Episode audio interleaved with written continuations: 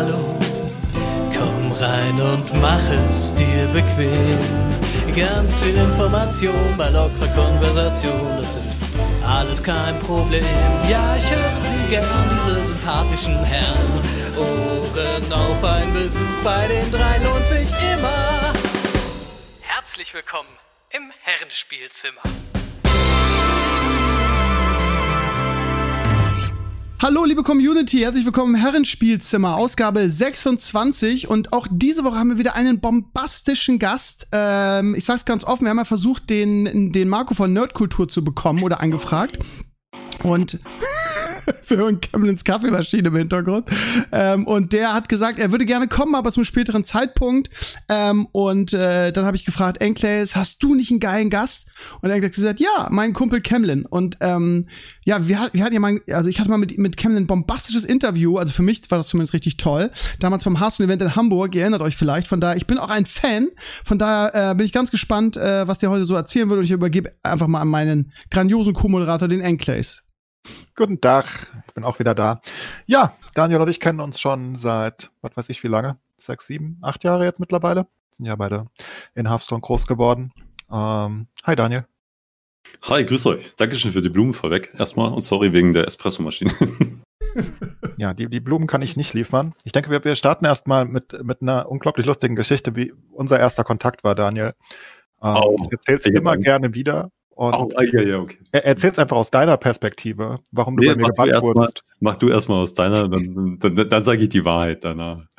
ja, es war, ich denke, es war 2014 oder Anfang 2015, würde ich schätzen. Ähm, und ich war, glaube ich, zu dem Zeitpunkt der größte deutsche Hearthstone-Streamer. Ähm, also deutschsprachige. Pony war 2014 war das, ja. Ich denke, es war Anfang 2015. Nee, es also muss 2014 gewesen sein. Dann war es Ende 2014, weil ich erst Ende 2014 in Deutsch angefangen habe. Ah, nee, du hast recht. Nee, Hattest du, da, zu der Zeit mehr Viewer als ich? Das kann ich nicht glauben, Enkles. Bestimmt, deutlich. Zu der Zeit waren wir noch richtig groß. Da hatten wir ja, aber du bist ja kein richtiger Streamer gewesen. Ja, okay. Also, okay. Kein ja richtiger Hearthstone-Streamer auf jeden Fall. Eben. Okay. Also von den Leuten, die jeden Tag da waren, äh, war ich, denke ich, der Größte an dem Punkt. Tan gab es noch nicht und Daniel auch noch nicht. Naja, jedenfalls, ich habe dann gespielt und war halt wie immer da irgendwie ja Top Legend am Rumäumeln. Und ab und an hattest du halt Trolle im Chat.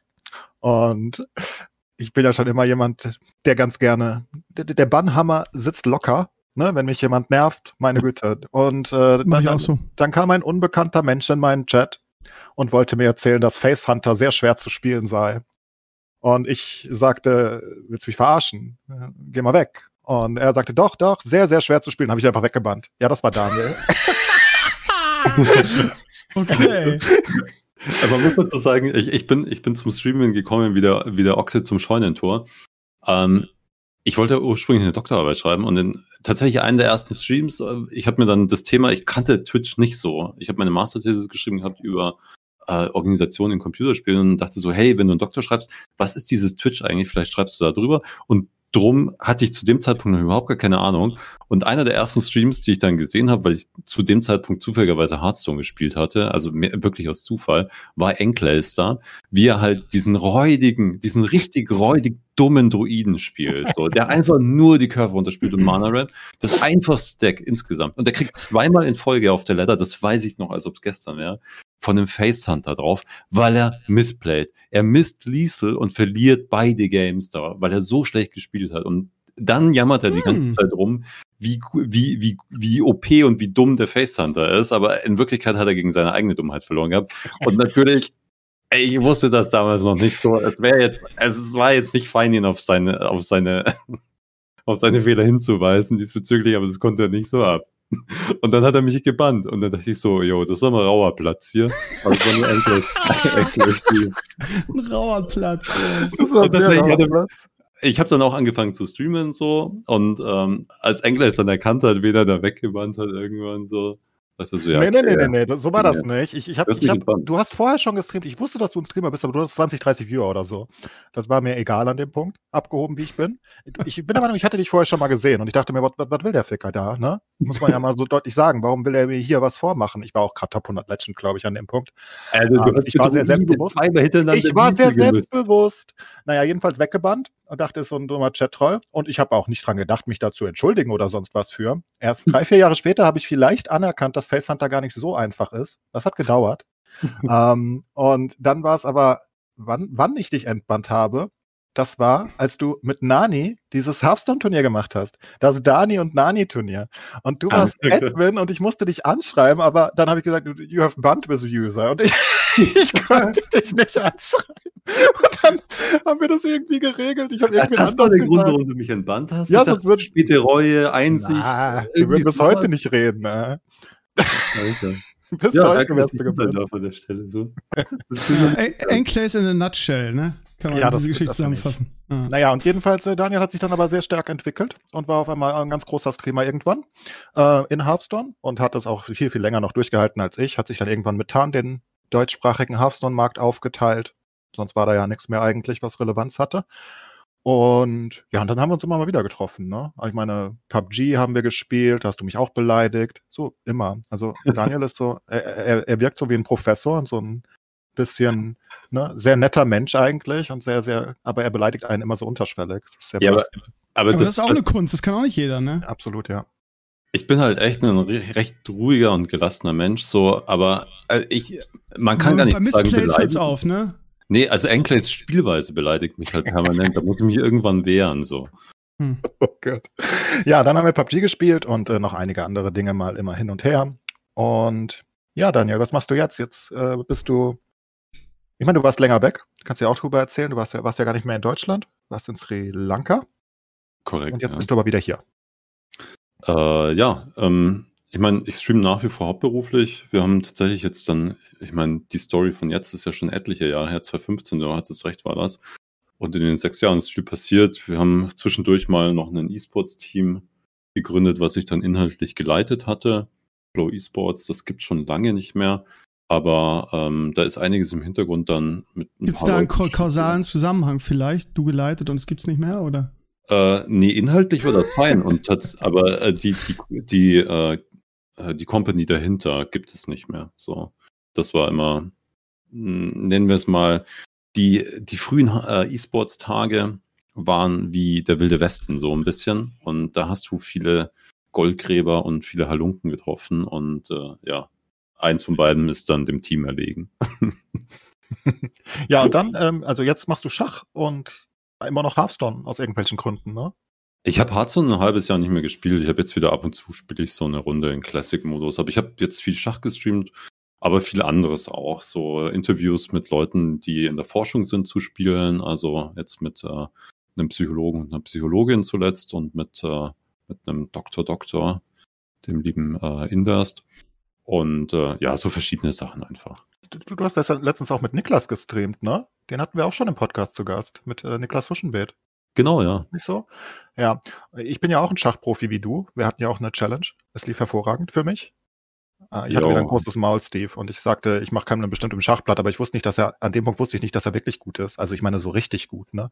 Also nicht so richtig, richtig gut, Großmeister gut, aber also absurd über Durchschnitt. Und dann habe ich 0 zu 38 gegen ihn verloren in unter einer Stunde im Bullet-Schach. Das war fantastisch. Ich, das ist so Engles, äh, Engles, Engles macht wieder einen auf dicke Hose, wie immer, halt, so hat keine Ahnung von irgendwas, so, seine Spielweise beleidigt, mein Ästhetiksinn, so, und dann kommt er so, ja, komm, wir machen jetzt, ich mach dich fertig, ich so, jo, Engles, kannst du gerne probieren, so, und ich, ich dachte so, wir spielen Bullet-Schach, das heißt, eine Minute pro Partie, pro Spieler, und wenn die Zeit rum ist, hast du verloren, so, also das geht halt schon zackig, und wir haben gesagt, wir machen das eine Stunde lang und schauen, wer mehr gewinnt, und der 38-0 ist aber alter Schwede. Es ey. war ein knappes 38-0, sag ich immer wieder. Es hätte anders ausgehen können. aber, Ja, nee, keine Chance, also wirklich. Also Hochachtung vor, vor deinem Durchhaltevermögen. Ich habe davor gesagt so, du hältst 20, 25 Minuten durch und dann gibst du einfach auf, weil du siehst, es macht überhaupt gar keinen Sinn so. Dass du halt nach 50 Minuten erst das Handtuch geschmissen hast, das rechne ich dir hoch an. Ja, ich wusste das nicht. Und in Schach ist es halt wirklich so, wenn da eine, wenn da eine relevante Skill Gap ist, ne, in Hearthstone wäre das nicht so. Also ich meine, wenn du da einfach ein bisschen schlechter bist, dann gewinnst du vielleicht trotzdem eins von 30 Spielen oder so. Oder zwei. Oder auch fünf. Aber in, in Schach hast du halt, ich habe gar keine Chance gehabt. Also es war einfach komplettes Desaster. Ich hatte ein, zwei Spiele das Gefühl, es könnte was gehen, aber ach, Es ist, es ist Wo wir unmöglich. gerade bei Schach sind, der, ähm, der Niklas hat für mir gemeldet und hat mich zu seinem Anfängerkurs eingeladen. Wie versprochen, der hat Wort gehalten. Nur mal so als kleine Anekdote nebenbei. Ähm, ja, und ich, ich bin immer noch überlegen, ob ich es mal versuche. Aber Ich nur habe so. wieder eine Partie gespielt.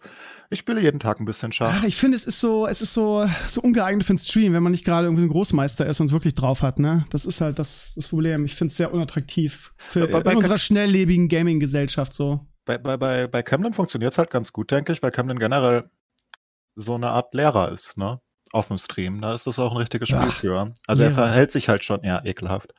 Er verhält sich halt so. Ich, ich kann mich erinnern, äh, Daniel, das weißt du gar nicht, aber es gibt einen, einen Stream, wo ich dich angefangen habe, ein bisschen zu mögen.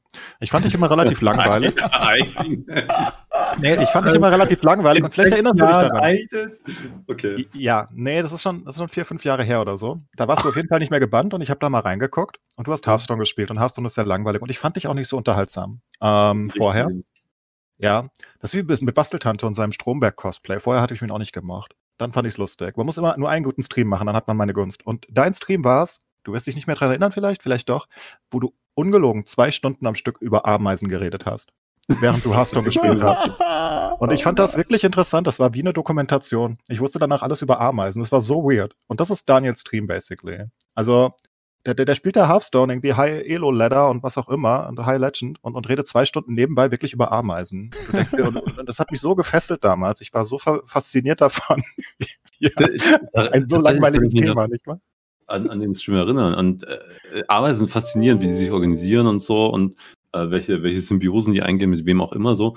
Und tatsächlich, was mich an dem Stream verblüfft hat, ist, dass tatsächlich einfach zehn Leute im Chat waren, die entweder gerade irgendwie eine Masterarbeit über das Thema geschrieben hatten oder einen Doktor in Bio hatten oder keine Ahnung was so. Also das war tatsächlich einer der ganz frühen Streams, ähm, wo ich dann Pizza gegessen habe, Musik gehört habe und selber was über Ameisen gelernt habe. Und dann dachte ich so, yo, das ist der Punkt, wo ich aufhöre, meine Vorlesungen zu geben. Ja, es, es, war, es war wirklich unterhaltsam aus irgendwelchen Gründen. Und ich dachte mir, das ist was anderes. Ne? Das hättest du nirgendwo sonst sehen können, so. Diese Mischung. Ja, Mehrwert halt, ne? Hat Ja, es, selten, war, ne? es war was Besonderes. Ne? Also selbst wenn es nur um Ameisen ging, aber es waren halt zwei Stunden eine ernsthafte Diskussion oder eine ernsthafte Infos über Ameisen, was du dir sonst vielleicht nicht antun würdest. Ja, Oder? ich fand Ameisen so, wie, also wie die funktionieren, so recht toll, bis ich in Sri Lanka war. Jetzt hasse ich sie einfach nur.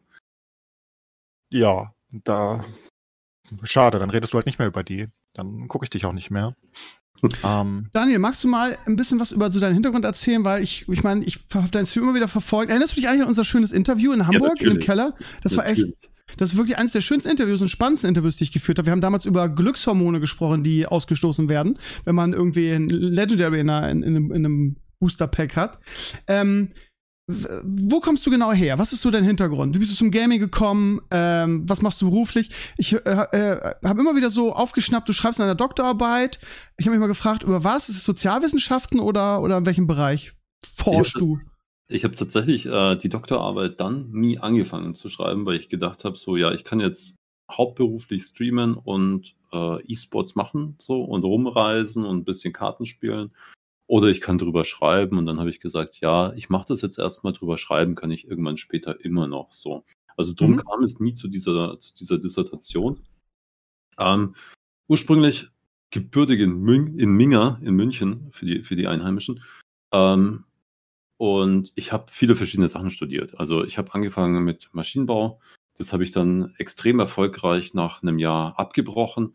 Und dann habe ich angefangen, soziale Arbeit zu studieren, habe das fertig gemacht, nebenher hobbymäßig Philosophie und Soziologie studiert. Ähm, dann mit 25 habe ich angefangen, Lehre zu machen und äh, habe dann, naja, sieben, acht Seminare pro Semester gegeben, über sieben Jahre lang im Bereich äh, Gruppendynamik, Sozialpsychologie, Organisationsentwicklung, äh, Selbstreflexion und Personalentwicklung. So, das waren so die, die Schwerpunkte. Ja, Okay. und äh, dann habe ich noch berufsbegleitenden Master gemacht, so in der Forschung, Psychosomatik als auch äh, Wissenschaftstheorie tatsächlich. Also würde man angewandte Philosophie sagen, sofern es sowas gibt überhaupt. Und äh, ja, dann bin ich halt über diese Geschichte mit einer potenziellen Dissertation zum Streaming gekommen, habe mich dann in einem der ersten Turniere, die ich in Hearthstone gespielt habe, qualifiziert für die WCA. Im, kurz vor Weihnachten 2015 war das dann, also irgendwann im August hatte ich das Turnier gespielt. Da wurde ich Dritter von 512 Leuten. In, ich glaube, dem vierten Turnier, was ich überhaupt gespielt hatte. So. Äh, habe dann, naja, 1500 Dollar gewonnen gehabt und eine Reise nach Jinchuan. Das ist in der inneren Mongolei. Bin dann über Peking dahin geflogen, um, um Hearthstone zu spielen. Also war surreal einfach nur wenn man da so über die Wüste Gobi fliegt und sagt so, ja, keine Ahnung, was ich jetzt hier mache, wie bin ich, wie, wie bin ich hier gelandet? Ich saß in diesem Hotel in der, in der Halbwüste da. Das gab es eine Woche, dieses, dieses Hotel. Die haben uns in so einem Fünf-Sterne-Hotel einquartiert, wo halt tatsächlich so dieser Sparbereich, der war noch nicht fertig, da konnte man mit dem Aufzug hinfahren, aber da war halt Rohbau einfach, da hätte man einfach auch runterfallen können, so. Und ich hatte drei Wochen halt nicht gespielt, weil ich halt Blog-Seminare über Gruppendynamik gegeben hatte. Äh, bei dem Turnier hat es dann nicht gereicht gehabt, aber das war so der Schlüsselmoment, wo ich dann gesagt habe, okay, äh, ich tausche jetzt mal meinen Beruf, der eigentlich mein Hobby ist. Ich habe das eigentlich mehr zum Spaß und zum Erkenntnisinteresse gemacht, um das zu teilen mit Studierenden. Das war immer super, super cool, Seminare zu geben auch. Und dann habe ich das getauscht und habe mich relativ schnell selbstständig dann aus Zufall mehr oder minder gemacht, ja. Und wie, also, wie bist du zum Gaming gekommen? Also hast du auch schon in deiner in deiner Studentenzeit oder so gezockt? Oder, ähm, oder hast du einfach gesagt, okay, ich, ich suche ein geiles Thema für eine Doktorarbeit und äh, Gaming ist interessant und jetzt gucke ich selber mal rein. Muss man sich das so vorstellen?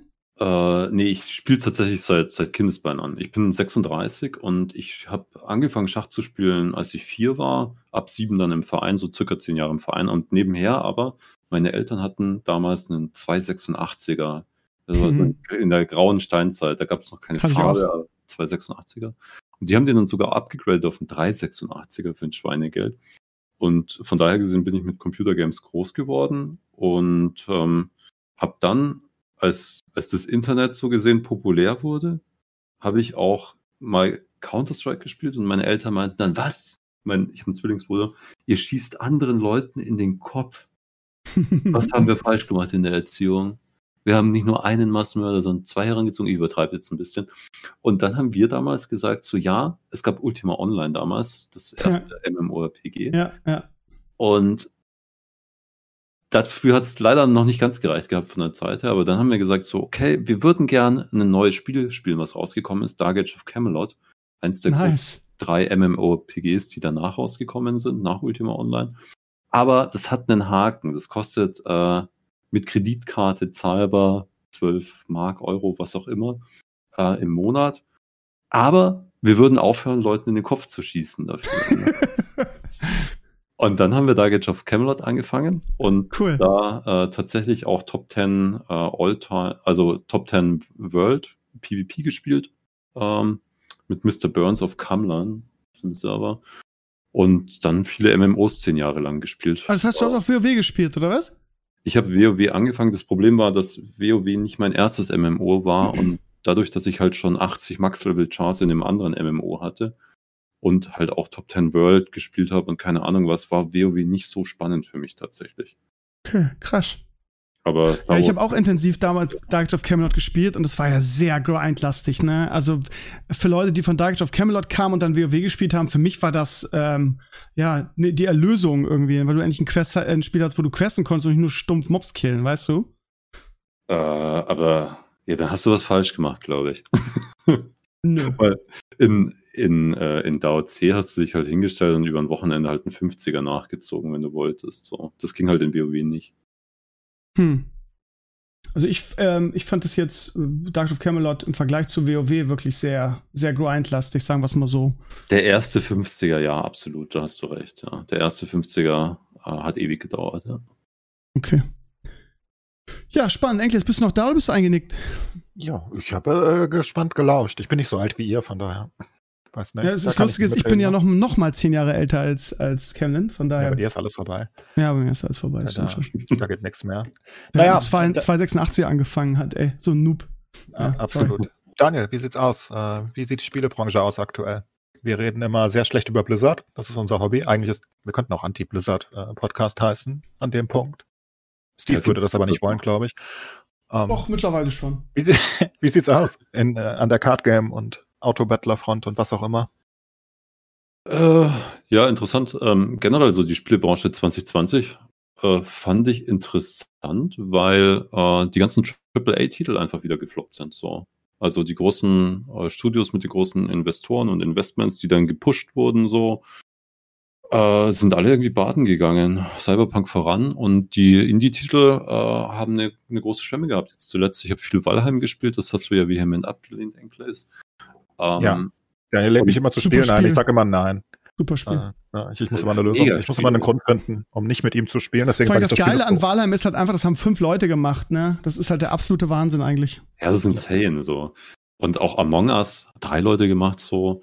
Also die, die Spielehits, insbesondere wenn man jetzt die Twitch-Landschaft anschaut, ähm, oder wenn man Steam anschaut, sind eher wieder zurück zu Ideen gegangen. Das schafft, glaube ich, schon viel Raum für Indie-Geschichten auch so. Und das finde ich eigentlich gut, weil ich habe ehrlich gesagt die Schnauze so ein bisschen von den AAA-Titeln voll, dass es irgendwie immer dasselbe ist. Und das ist halt, die Studios gehen halt dann auf Sicherheit, aber trotzdem kommt dann die Crunch-Time rein und die Investoren pushen und dann versauen sie es halt trotzdem, obwohl sie auf Nummer sicher gehen, in der Regel so.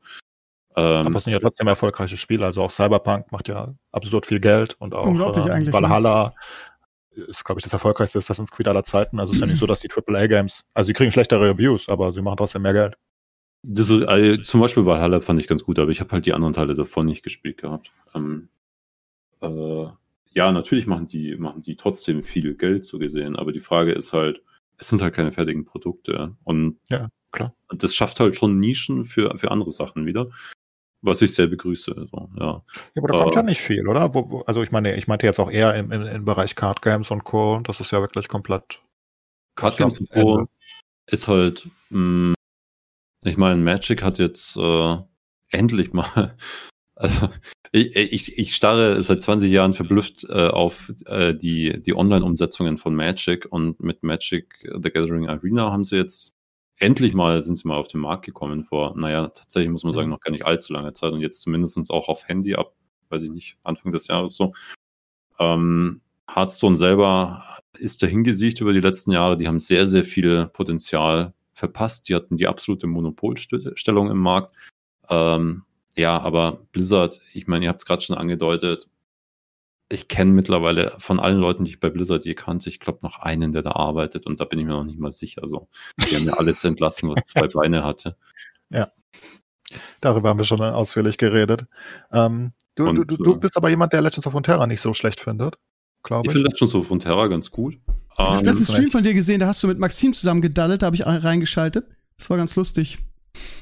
Ja, Legends of Frontera ist ein ist so gesehen, hat den Nachteil, dass es als letztes auf dem Markt war. Und Kartenspiele leben halt schon davon, dass die Leute eine Sammlung haben und in der Sammlung steckt halt äh, Mühe, Schweiß und naja, manchmal auch Geld drin so.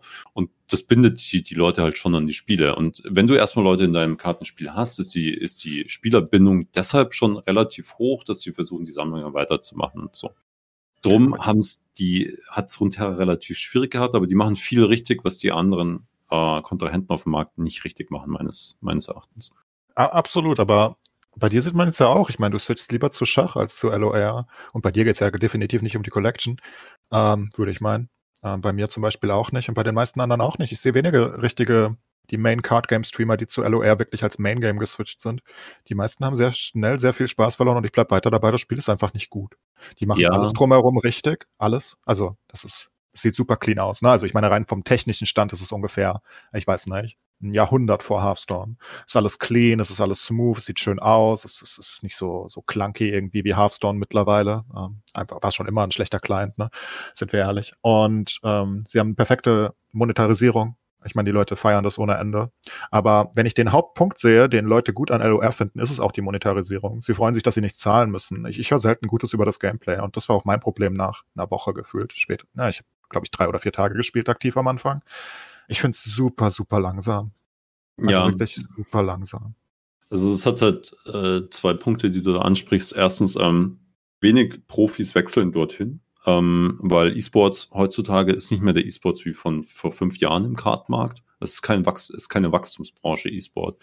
Die Wachstumsbranche ist im Prinzip Entertainment und Streaming also Content Creation. Und dafür ist LOR tatsächlich zu klein. Ich würde hauptsächlich LOR streamen, hätte ich da 1000 Zuschauer. Klar, keine Frage. Aber ich habe halt keine 1000 Zuschauer, wenn ich LOR Echt? streame. Du würdest das spielen? Ja, würde ich, würde ich spielen. So, also ich weiß nicht, wie lange halt so. Es hat natürlich äh, schon ein paar Probleme im, im Gameplay, dadurch, dass es halt sehr interaktiv ist. Ähm, ich mache was, dann macht mein Gegner was, ich spiele eine Karte, mein Gegner spielt eine Karte hin und her so. Und da kommen immer die Wartezeiten drauf. Darum ist dieser Ja. Flow, dieser äh, permanent unterbrochen, so gesehen. Und das ist schwierig, wenn einer von beiden Spielern sehr langsam spielt. Und du spielst langsam, weil es teilweise kompliziert ist äh, oder komplex ist. Teilweise hat es ein paar Sonderregeln so. Wenn du die nicht kennst, dann fällst du darauf rein. Und das ist so die Schwierigkeit. Ich glaube, in einem ganz hohen Bereich ist es viel angenehmer zu spielen als in einem, in einem nicht so hohen Bereich. Ich finde selbst, ähm, wenn ich schnelle Gegner habe, unglaublich. Wie du nennst es Flow, der fehlt komplett. Selbst bei schnellen Spielern, finde ich. Sehe ich auch so. Wird die ganze Zeit interrupted. Es ist einfach, ne, es ist nett gemeint. Und ich meine, die Idee ist ja nicht neu, dass du ähm, Counters und Co. in Card Games hast. Ich meine, das ist bei Magic seit jeher so. Das Problem ist nur, dass jede Karte in äh, Legends of Runeterra prinzipiell eine Counterkarte ist. Ne? Also jede Unit, alles. Du spielst halt immer Step by Step. Und ähm, wo, wo, wo Magic, selbst Magic hat, hat da deutlich mehr Spielflow, finde ich, als LOR. Und das ist halt echt schade, weil LOR vom Prinzip wirklich alles richtig macht und Hearthstone hätte ablösen können, aus meiner Sicht auch auf Dauer. Als, und vielleicht sogar die Card Games wieder vorantreiben können, wenn das Spielprinzip einfach besser wäre. Ja. Das ist halt sehr bedauerlich. Das ist ein interessanter Punkt, weil ähm, tatsächlich, ich meine, wir waren ja beide damals bei dem äh, Pre-Alpha Kick-Off-Event in Dublin Yep. ähm, von, von Riot. Ähm, cooles Event gewesen, by the way. Ja, schönes Hotel. Der Abend war lustig. Ja, du bist, na Gott, ich, ich sag nichts. Sorry. Ich habe mich da gerade an was erinnert, Enkler. JJ und ich wollten nur nach Hause und, und, Daniel wollte Party machen, sozusagen. Es war das Ähm, verrückt. Wir waren ich habe noch nie einen Wombat so weinen gehört wie dich an dem Abend. JJ wollte auch weg. Wir wollten alle nach Hause. Und Daniel hat immer weiter Party gemacht. Und dann sind wir einfach abgehauen und haben ihn da alleine gelassen. Wundert, dass du da nach Hause gekommen bist. Nach Hause war damals auch noch Sri Lanka. Also es war so ein wilder Trip. Ähm, ja, äh, ja wo, wo, wo war denn gerade die Erinnerung? Bei einem- LOR. Du, und du wolltest über das Launch-Event da reden oder über das Pre-Alpha-Event. Also, ja, die haben damals gesagt, so, sie haben sich halt angeschaut, so, Riot hat ja nach League of Legends so gesagt, okay, wir nehmen uns jetzt mal jedes Genre vor und wir machen das beste Produkt in jedem Genre. Und wie machen wir das? Wir schauen uns an, was sind die Grundprobleme des Genres und wo sind die größten in dem jeweiligen Genre halt stark und wir nehmen das mit und wo sind sie nicht so gut und das verwerfen wir so gesehen. Und das haben sie mit, äh, mit äh, Legends und Frontera auch gemacht. Sie haben gesagt, Probleme sind Lootboxen mit den Cardpacks, Monetarisierung ist viel zu teuer. Das ist der, der Pluspunkt, den die meisten als obersten an, anführen. Äh, zu viel RNG. Äh, was hatten sie noch gesagt? Und nicht interaktiv genug. Ja, und der letzte muss- Punkt ist der Fehler, glaube ich. Ich, genau. Es kann sein, also sie haben halt von Gwent so dieses genommen, wenn du eine Karte spielst, dass dein Gegner dran ist. Und wenn beide quasi sagen, okay, ich möchte jetzt nicht mehr spielen, dann fängt die neue Runde an und das Mana refresht sich so gesehen. Ja, aber das kann man nicht vergleichen. Äh, Quent hat einen sehr guten Spielflow. Also, ich meine, bei Quent hast du ja maximal drei Runden. Das ist ja nicht so, dass es bis, na, also ich meine, in Legends of Runeterra kannst du ja trotzdem bis Turn 15 spielen und dann hast du insgesamt in jedem einzelnen Turn fünfmal hin und her gegeben. Und am Ende hast du irgendwie 90 Züge gehabt. Das ist ja durchaus nicht mal ungewöhnlich. Währenddessen in Quent hast du, ja, du hast dieses, Pro ah, das ist ein normales Prinzip wie in Hearthstone. Du spielst eine Karte, dein Gegner spielt eine Karte mehr oder weniger. Nur, du, dass du dein Mana nicht ausnutzt, weil es kein Mana gibt, aber Mhm. ähm, das hat durchaus einen Spielflow und das ist natürlich, aber na gut, Quent hat auch seine Probleme. Nur, ich, ich finde LOR so schade, weil, weil ich wirklich äh, gehofft habe, auch nach dem Pre-Alpha-Event, wie gesagt, weil, vor allem, weil die Entwickler halt wirklich, du hast das Gefühl gehabt, und das hast du bei Riot lustigerweise immer, dass die Leute sich wirklich bemühen um ihre Spiele, was du bei Blizzard aus meiner Sicht halt nicht mehr hast, weil da einfach gar keiner ist, der mit dir redet. Aber bei, bei, bei Riot, egal in welchem Spiel, du hast immer Ansprechpartner. Ähm, Riot macht da sehr, sehr viel richtig und auch bei dem Event, da hattest du das Gefühl, die Entwickler stehen wirklich dahinter, ne? Dieser, ähm, oh, ich weiß nicht, wie, wie er hieß, Umbreak, Umbrage, glaube ich, Ja, ähm, der, der Chef-Developer. Du hast halt das Gefühl, ich meine, er hat ja erzählt, er hat selbst irgendwie Warhammer Card Game gespielt damals und, und war auf Turnieren und Co. Und du hast das Gefühl, der, der ist einer von uns, der macht ein Spiel, der will das wirklich. Und deswegen habe ich es ihm halt auch so gegönnt, dass es richtig groß wird und gut wird. Und das ist, Ich find's so doof, dass es so, so, so zäh ist. Aber das ist halt das Interessante an dem, an dem Karten- oder Strategie, rundenbasierten Strategiespielmarkt, sage ich jetzt mal, dass du, ähm, das sind Paradoxien so, wenn du, also Interaktivität ist gut, aber das geht auf Kosten des Spielflusses und es gibt so gesehen dann zu viel Interaktivität und es geht zu sehr auf den Spielfluss so gesehen. Also Absolut, da stimmt das Verhältnis so gesehen dann nicht mehr. Ja, aber Magic macht das halt besser. Ich denke, mit dem, mit dem Konzept wären sie deutlich besser gefahren. Ne? Magic mag ich nicht wegen den Ländern. Ich hasse das. Das, das macht mich verrückt. Ähm, du kennst ja, ich meine, du, du hältst Seminare zu Selbstreflexion und Co. Ich habe immer Pech. Das ist halt so.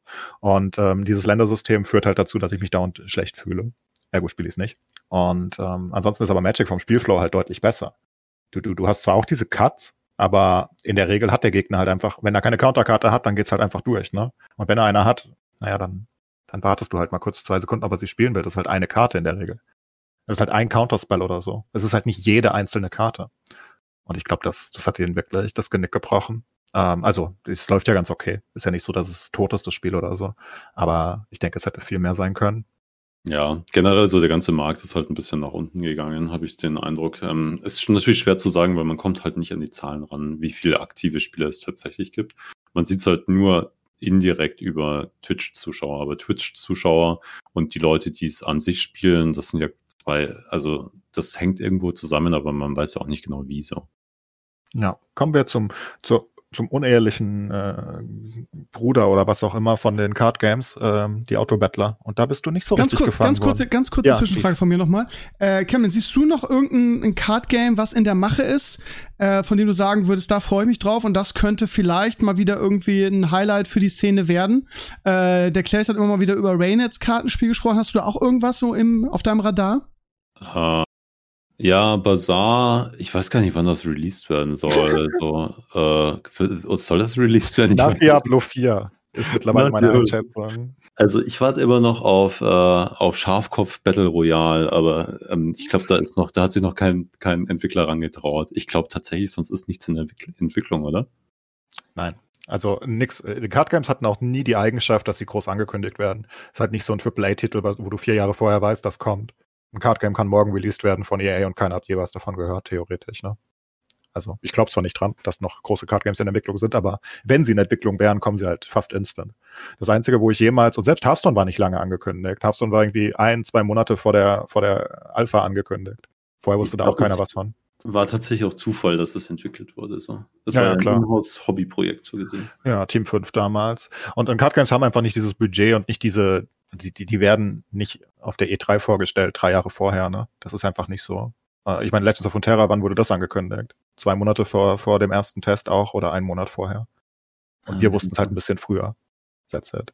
Und Quent kam auch einfach so rausgefühlt, glaube ich. Und na gut, Magic macht halt, was Magic tut die ganze Zeit. Also ich denke, wenn was kommt, dann wissen wir einfach nichts davon. Das Einzige, was wirklich ewig angekündigt ist, ist halt Reinhard Seins. Das ist halt Bazaar und sonst gibt's eigentlich nichts, glaube ich. ist mit Artifact 2?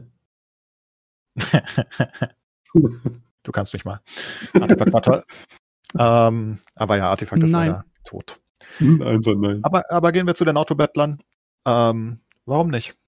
Es ist, ist die naheliegendste Option, dass du Battlegrounds oder TFT spielst eigentlich. Wie die meisten anderen.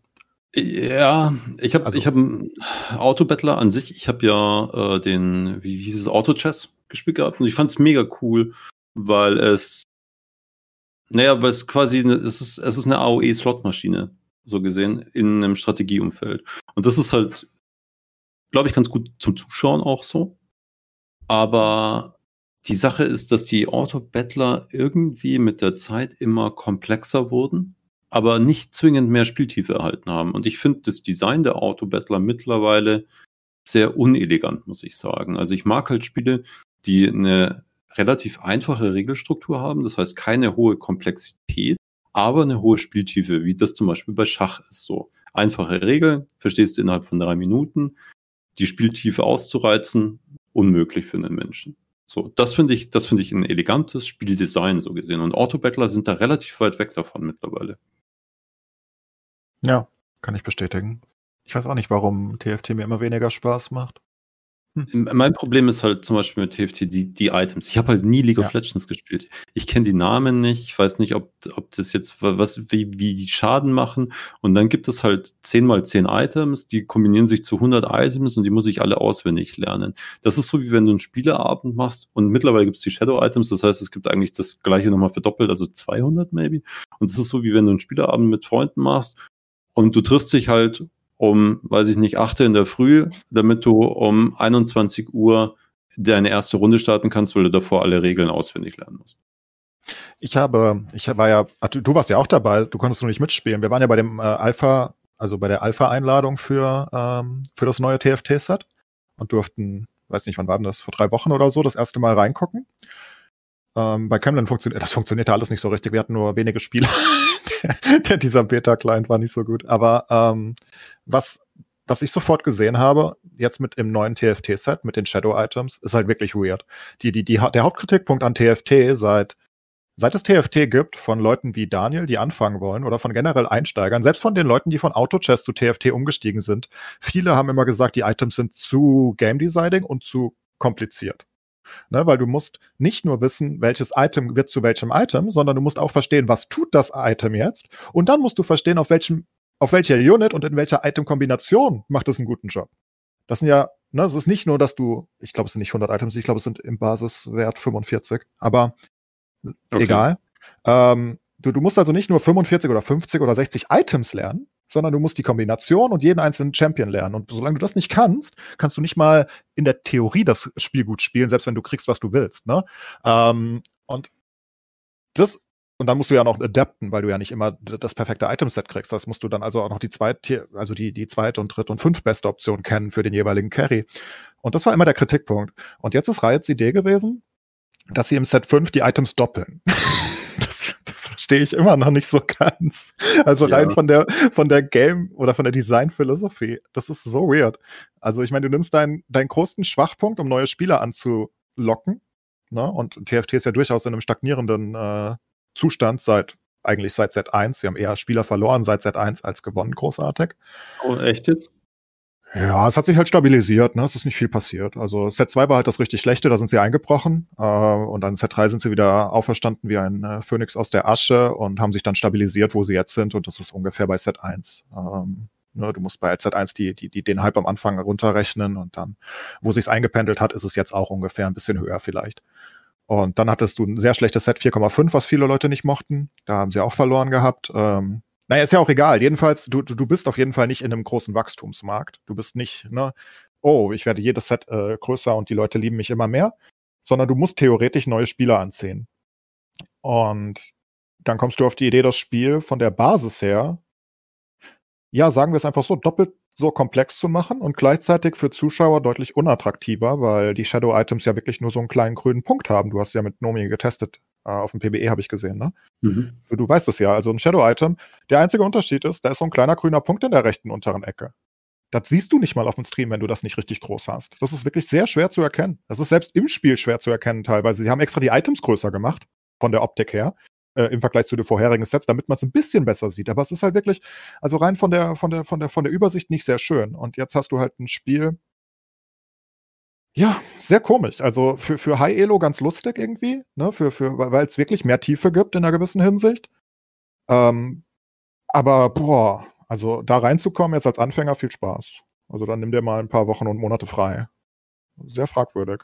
Ja, was mich so ein bisschen, also was, was mich halt insbesondere gestört hat, ist dieses Zekes Blade da. Äh, das, das, wenn du es einem gibst, bufft das irgendwie die benachbarten Einheiten und die Shadow-Version davon macht genau das Gegenteil. So gesehen, das heißt, du musst alleine stehen. Aber das weißt du erst, wenn du dir den Tooltip durchliest. Und ich habe das natürlich nicht gewusst. Ich habe das kombiniert und einfach alles schlechter gemacht so damit. So, das ist halt so so so eine richtige Trap, die dir das Spiel stellt. Ich weiß nicht warum. Davon gibt halt mehrere. Also zum Beispiel auch die Gunblade, die eigentlich heilt. Ne? Du, du kannst, also eine Gunblade, jeden Schaden, den du verursachst, heilt dich. Und die Shadow Gunblade, die heilt nicht dich, sondern einen Nachbarn. Das heißt, wenn du das auf deinen Carry gibst, der sich heilen muss, dann heilt er sich auf einmal gar nicht mehr. Das sind ganz viele kleine Traps. Chalice macht auch das Gleiche. Und Zekes, also äh, ne, Zekes bufft eigentlich eine Reihe und alle drei, die, der, der das Item hat und die beiden links und rechts von ihm kriegen den Attack Speed Boost. Und das Shadow Zekes klaut links und rechts den und gibt alles in dem in der Mitte. Und damit kannst du halt einen richtig krassen Carry dann aufbauen, sozusagen, weil der den dreifachen Boost kriegt, aber die anderen sind dann natürlich ein bisschen äh, traurig.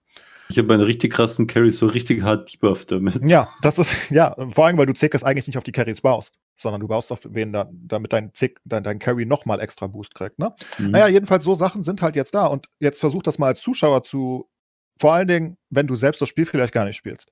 Ich meine, es gibt ja viele Zuschauer bei Hearthstone, bei TFT, die spielen gar nicht selbst, die gucken nur gerne, ne? Und jetzt versuch denen das mal allen zu erklären. Ne? Ja. Also und, und, dann sollen die die Items, dann gucken sie aber am besten noch auf dem Weg zur Arbeit auf dem Handy und sehen das irgendwie in 480p und sollen da diesen kleinen mini-grünen Punkt auf dem Müll-Item da erkennen, selbst wenn sie es kennen würden. Es ist wirklich sehr fragwürdig und ich verstehe es nicht so ganz. Ja, Zuschauer ist halt nochmal was anderes. Also ich finde halt, je abstrakter und je komplexer ein Spiel ist und je mehr es quasi mh, hm, Zahlen und, und Symbole enthält oder je symbolischer ein Spiel ist, desto schwieriger ist es nachzuvollziehen. Das war immer das Problem beim Casten, auch bei Hearthstone, was ja noch relativ simpel in dem Markt ist im Vergleich zu den, äh, zu den anderen Produkten. Aber ich hatte dann auch oft Gespräche mit, ähm, mit Eltern von den Spielern, weil die nicht wussten, ist er jetzt vorne, der spielt gerade on Stream, so in Schweden, whatever was. Ist er jetzt vorne, ist er hinten, so. Es ist zu abstrakt, wenn du es nicht direkt selber spielst. Und ich glaube, bei TFT, viele, die ich habe ja angefangen zu spielen, so mit Nomi als Begleitung. Und äh, dann an Stream 2 konnten halt schon viele nicht mehr folgen. So. Also es war halt krass, wie hoch das Abstraktionslevel ist und wie die Zuschaubarkeit darunter leidet. Ja, TFT ist halt auch ein Spiel, was du nicht gut erklären kannst, weil die gleiche Entscheidung von Spiel zu Spiel, einmal ist sie richtig und für den Zuschauer sieht das fast identisch aus, ne? Ähm, und im nächsten Spiel ist es falsch. Es liegt an einer Item-Komponente oder so, dass sich das gesamte Spiel dreht. Das ist super schwer zu erklären. Das ist also auf einem hohen Level zumindest, ne? Die Basics kriegst du noch ansatzweise rein. Es ist super komplex. Der Anfang ist super schwer mit 50 Champions und wie gesagt jetzt irgendwie 90 Items oder so. Es ist super, super. Und das ist halt die Frage, warum sie das nicht. Vor, vor allem sehe ich halt den, den Weg nicht so ganz. Ne? Also das letzte Set war sehr casual-freundlich vergleichsweise. Da haben sich die ganzen Topspieler beschwert und sagten, wow, so viel extra ING drinne. Man muss verstehen, die Winrates von den absoluten Top-Leuten gingen von 30% auf 20%. Das mhm. ist ein riesiger Unterschied. Also, ne, die, das ist gigantisch. Und äh, die, die ganzen Sets vorher waren es 30 Prozent und mit äh, Set 4 und 4,5 durch die Chosen Mechanik nur noch 20 Prozent. Ähm, also da ist sehr viel ING reingekommen. Das heißt, da haben sie sehr, und das war ja auch einfacher für neue Spieler. Ne? Du konntest dann um deinen Chosen einfach rumbauen. Ob es richtig ist oder nicht, ist erstmal egal. Das ist, war leichter reinzukommen. Und jetzt machen sie genau den, also wirklich eine 180-Grad-Drehung und sind auf einmal total casual unfreundlich. Da verstehst du halt auch nicht, wo sie hinwollen. Und das macht mir ein bisschen Sorgen bei TFT. Naja. Hm. Battlegrounds kommt was Neues bald. Immerhin. True, ja. Vielleicht wird das gut. Steve, ich bin mal. Ja, ja nee, ich höre euch, ich hör euch zu, aber ich muss echt sagen, so TFT langweilt mich halt. Ich habe das, dasselbe Problem, ähm, dasselbe Problem, was Camden hatte mit den Helden und ich habe nie LoL gespielt, von daher, ich fand ich immer Dota Underlords das wesentlich bessere Spiel, aber da streiten wir uns ja seit Jahren drum, das siehst du ja anders, aber ich wollte nicht wieder mit meiner alten ne, Dota Underlords ist viel geiler kommen. Weil, ja, leider, das äh, ist unbestritten. Ähm, Kennen, wir haben hier schon oft darüber gesprochen, irgendwie über das Phänomen Hearthstone. Ähm, du hast gerade schon so angeteasert, dass du gesagt hast, ja, die hatten irgendwie äh, den Markt für sich alleine quasi oder waren der, der Branchenprimus. Äh, was meinst du, und das frage ich immer ganz gerne unsere Gäste, ähm, warum hat Blizzard die, die Chancen, die, ihnen, die sich ihnen in Hearthstone geboten hätten, wie, keine Ahnung, Tour-und-Two-Modus, äh, Turniermodus, Langzeitmotivation in irgendeiner Form, wie es selbst irgendwie das dulligste Mobile-Kartengame hinkriegt. Warum hat Blizzard das deiner Meinung nach nicht gemacht? Äh, ich habe ehrlich gesagt keine Ahnung, warum sie das nicht gemacht haben, weil das war jetzt auch nicht was, was halt unbekannt war, sagen wir es mal so. Ich gehe davon aus, dass sie die, die Ressourcen oder die Kapazitäten nicht zur Verfügung gestellt haben, ähm, den, den einzelnen Teams und dass dann natürlich dieser, dieser Kulturclash, nenne ich ihn mal, mit diesen Massenentlastungen und alles Mögliche dann noch dazwischen gekommen ist. Und dass sie tatsächlich einfach mal die Kuh, die sie im Stall hatten, ähm, über fünf Jahre gemolken haben, ohne die wirklich dann nochmal zu, naja, umzumodeln. Unser wir haben alle zwei Wochen haben wir so eine Stammzusammensetzung hier im Podcast. Äh, da ist immer der Sascha dabei, der ist äh, Spielentwickler in den USA, hat auch viele Freunde bei Blizzard, die in Blizzard US arbeiten. Und er, wenn, wir darüber reden, sagt teilweise sowas wie, ja, ähm, Blizzard wird ja schon wissen, was sie tun, weil die haben ja Leute, die das, sich damit beschäftigen. Und ich bin mittlerweile so weit, dass ich sagen würde, die wissen halt schon lange nicht mehr, was sie tun. Ähm, weil es, es, hätte, es war wirklich eine Geldkuh. Man hätte ja wirklich, also ich, ich, mir ist immer nicht klar, wie man, wie man so ein, so ein Dauerbrenner-Game haben kann, so ein Volltreffer, mit der quasi, wie du auch gerade schon gesagt hast, Magic ist eigentlich, gilt als seit vielen Jahren als das beste Kartengame, was es gibt. Und die haben es nie hingekriegt, gefühlt ein vernünftiges Online-Spiel hinzukriegen. Und dann kommt Blizzard und macht so eine, so eine Handgranate und denken sich dann irgendwann so mit ihren schlauen Leuten, ich wäre gerne mal in dieser, in dieser Redaktions- oder in dieser Teamsitzung dabei gewesen, wo sie gesagt haben, hm, ja, nee, das müssen wir nicht weiterentwickeln und äh, PvE ist auch nicht so geil. Wir hm, machen das jetzt so, dass wir einfach nur noch alle zwei, drei Monate irgendwie neue Karten rausbringen. Damit werden wir äh, maximal Kohle da rausholen. Das ist für mich so eine gigantische Milchmädchenrechnung und ich verstehe es einfach bis heute nicht. Du ja, nee, ähm, aber das ist halt einfach, ich glaube, man sieht es halt relativ oft, dass äh, die Leute, die machen halt das, was halt funktioniert und das machen sie so lange, bis es dann nicht mehr funktioniert, beziehungsweise dann machen sie halt die doppelten Anstrengungen. Äh, Watzlawick sagte das. Wenn du unglücklich werden willst und es läuft etwas schief, dann verdopple deine Anstrengung. Äh, Gleiches sieht man, glaube ich, da auch. Und die haben einfach abgecasht. So, die haben einfach geschaut, jo, wir, wir printen halt alle drei Monate neue Karten und äh, die Leute kaufen das und dann ist auch halt auch gut so. Aber dann sind halt nach und nach die Spieler abhanden gekommen und ähm, wir hatten keine Mechaniken im Spiel außer der Sammlung, die die Spieler tatsächlich gehalten haben. Vielleicht Weekly Quests noch, ähm, aber da hätte es viel bessere Methoden oder Werkzeuge gegeben, um Leute am Spielen zu halten. Also so wie wir es halt auch in, in, in Unternehmen haben, dass, dass du irgendwas versuchst, deinen Mitarbeitern anzubieten oder in dem Fall den Spielern. Und sie haben auch ein bisschen zu wenig gemacht, um neue Spieler reinzubringen, so. Und das in einem Markt, der dann daraufhin auch schrumpfend ist, der relativ teuer ist im Vergleich zu anderen Spielen und das Produkt selber auch nochmal recht teuer ist, muss man dazu sagen, auch im Vergleich mit anderen Spielen in dem, in der Nische, ähm, führte dann dazu, dass einfach die Spielerzahl nach unten gegangen ist. Logisch. Aber warum sie das so passieren haben lassen, ich weiß es nicht, weil, naja, also das Feedback kam halt schon seit langem. Hey Leute, macht doch mal, mir gehen die Spielziele aus. So, ein Spiel ohne Spielziele ist kein gutes Spiel mehr heutzutage. So, ähm, ich muss mir Spielziele halt nach zwei Monaten muss ich mir die selber konstruieren, damit ich überhaupt noch motiviert bin, weiterzuspielen. Das sollte eigentlich in einem Spiel heutzutage nicht mehr der Fall sein. So. Aber ja. das, sind nur, das sind nur einige Probleme von vielen, auch zu sagen, so, hey, als Feedback haben wir Blizzard, also die Entwickler aus Amerika, die waren zugeschaltet, haben ja gesagt, mach doch mal äh, Cosmetics so, mach doch mal neue Helden, mach doch mal ein neues Spielbrett, was man kaufen kann. Alles, was Legends of Frontera tatsächlich hat und tatsächlich war die Antwort, er ist nicht so einfach umzusetzen. Warum? Ich glaube, ein großes Problem bei Hearthstone ist, dass es auf einem, naja, äh, ziemlich Spaghetti-Code gecodet ist, weil es ja ursprünglich auch ein Projekt von ein, zwei, was auch immer, wie viele Mitarbeitern war, was in-house war, was so als Hobby war. Und daraus ist ein gigantisches Produkt entstanden.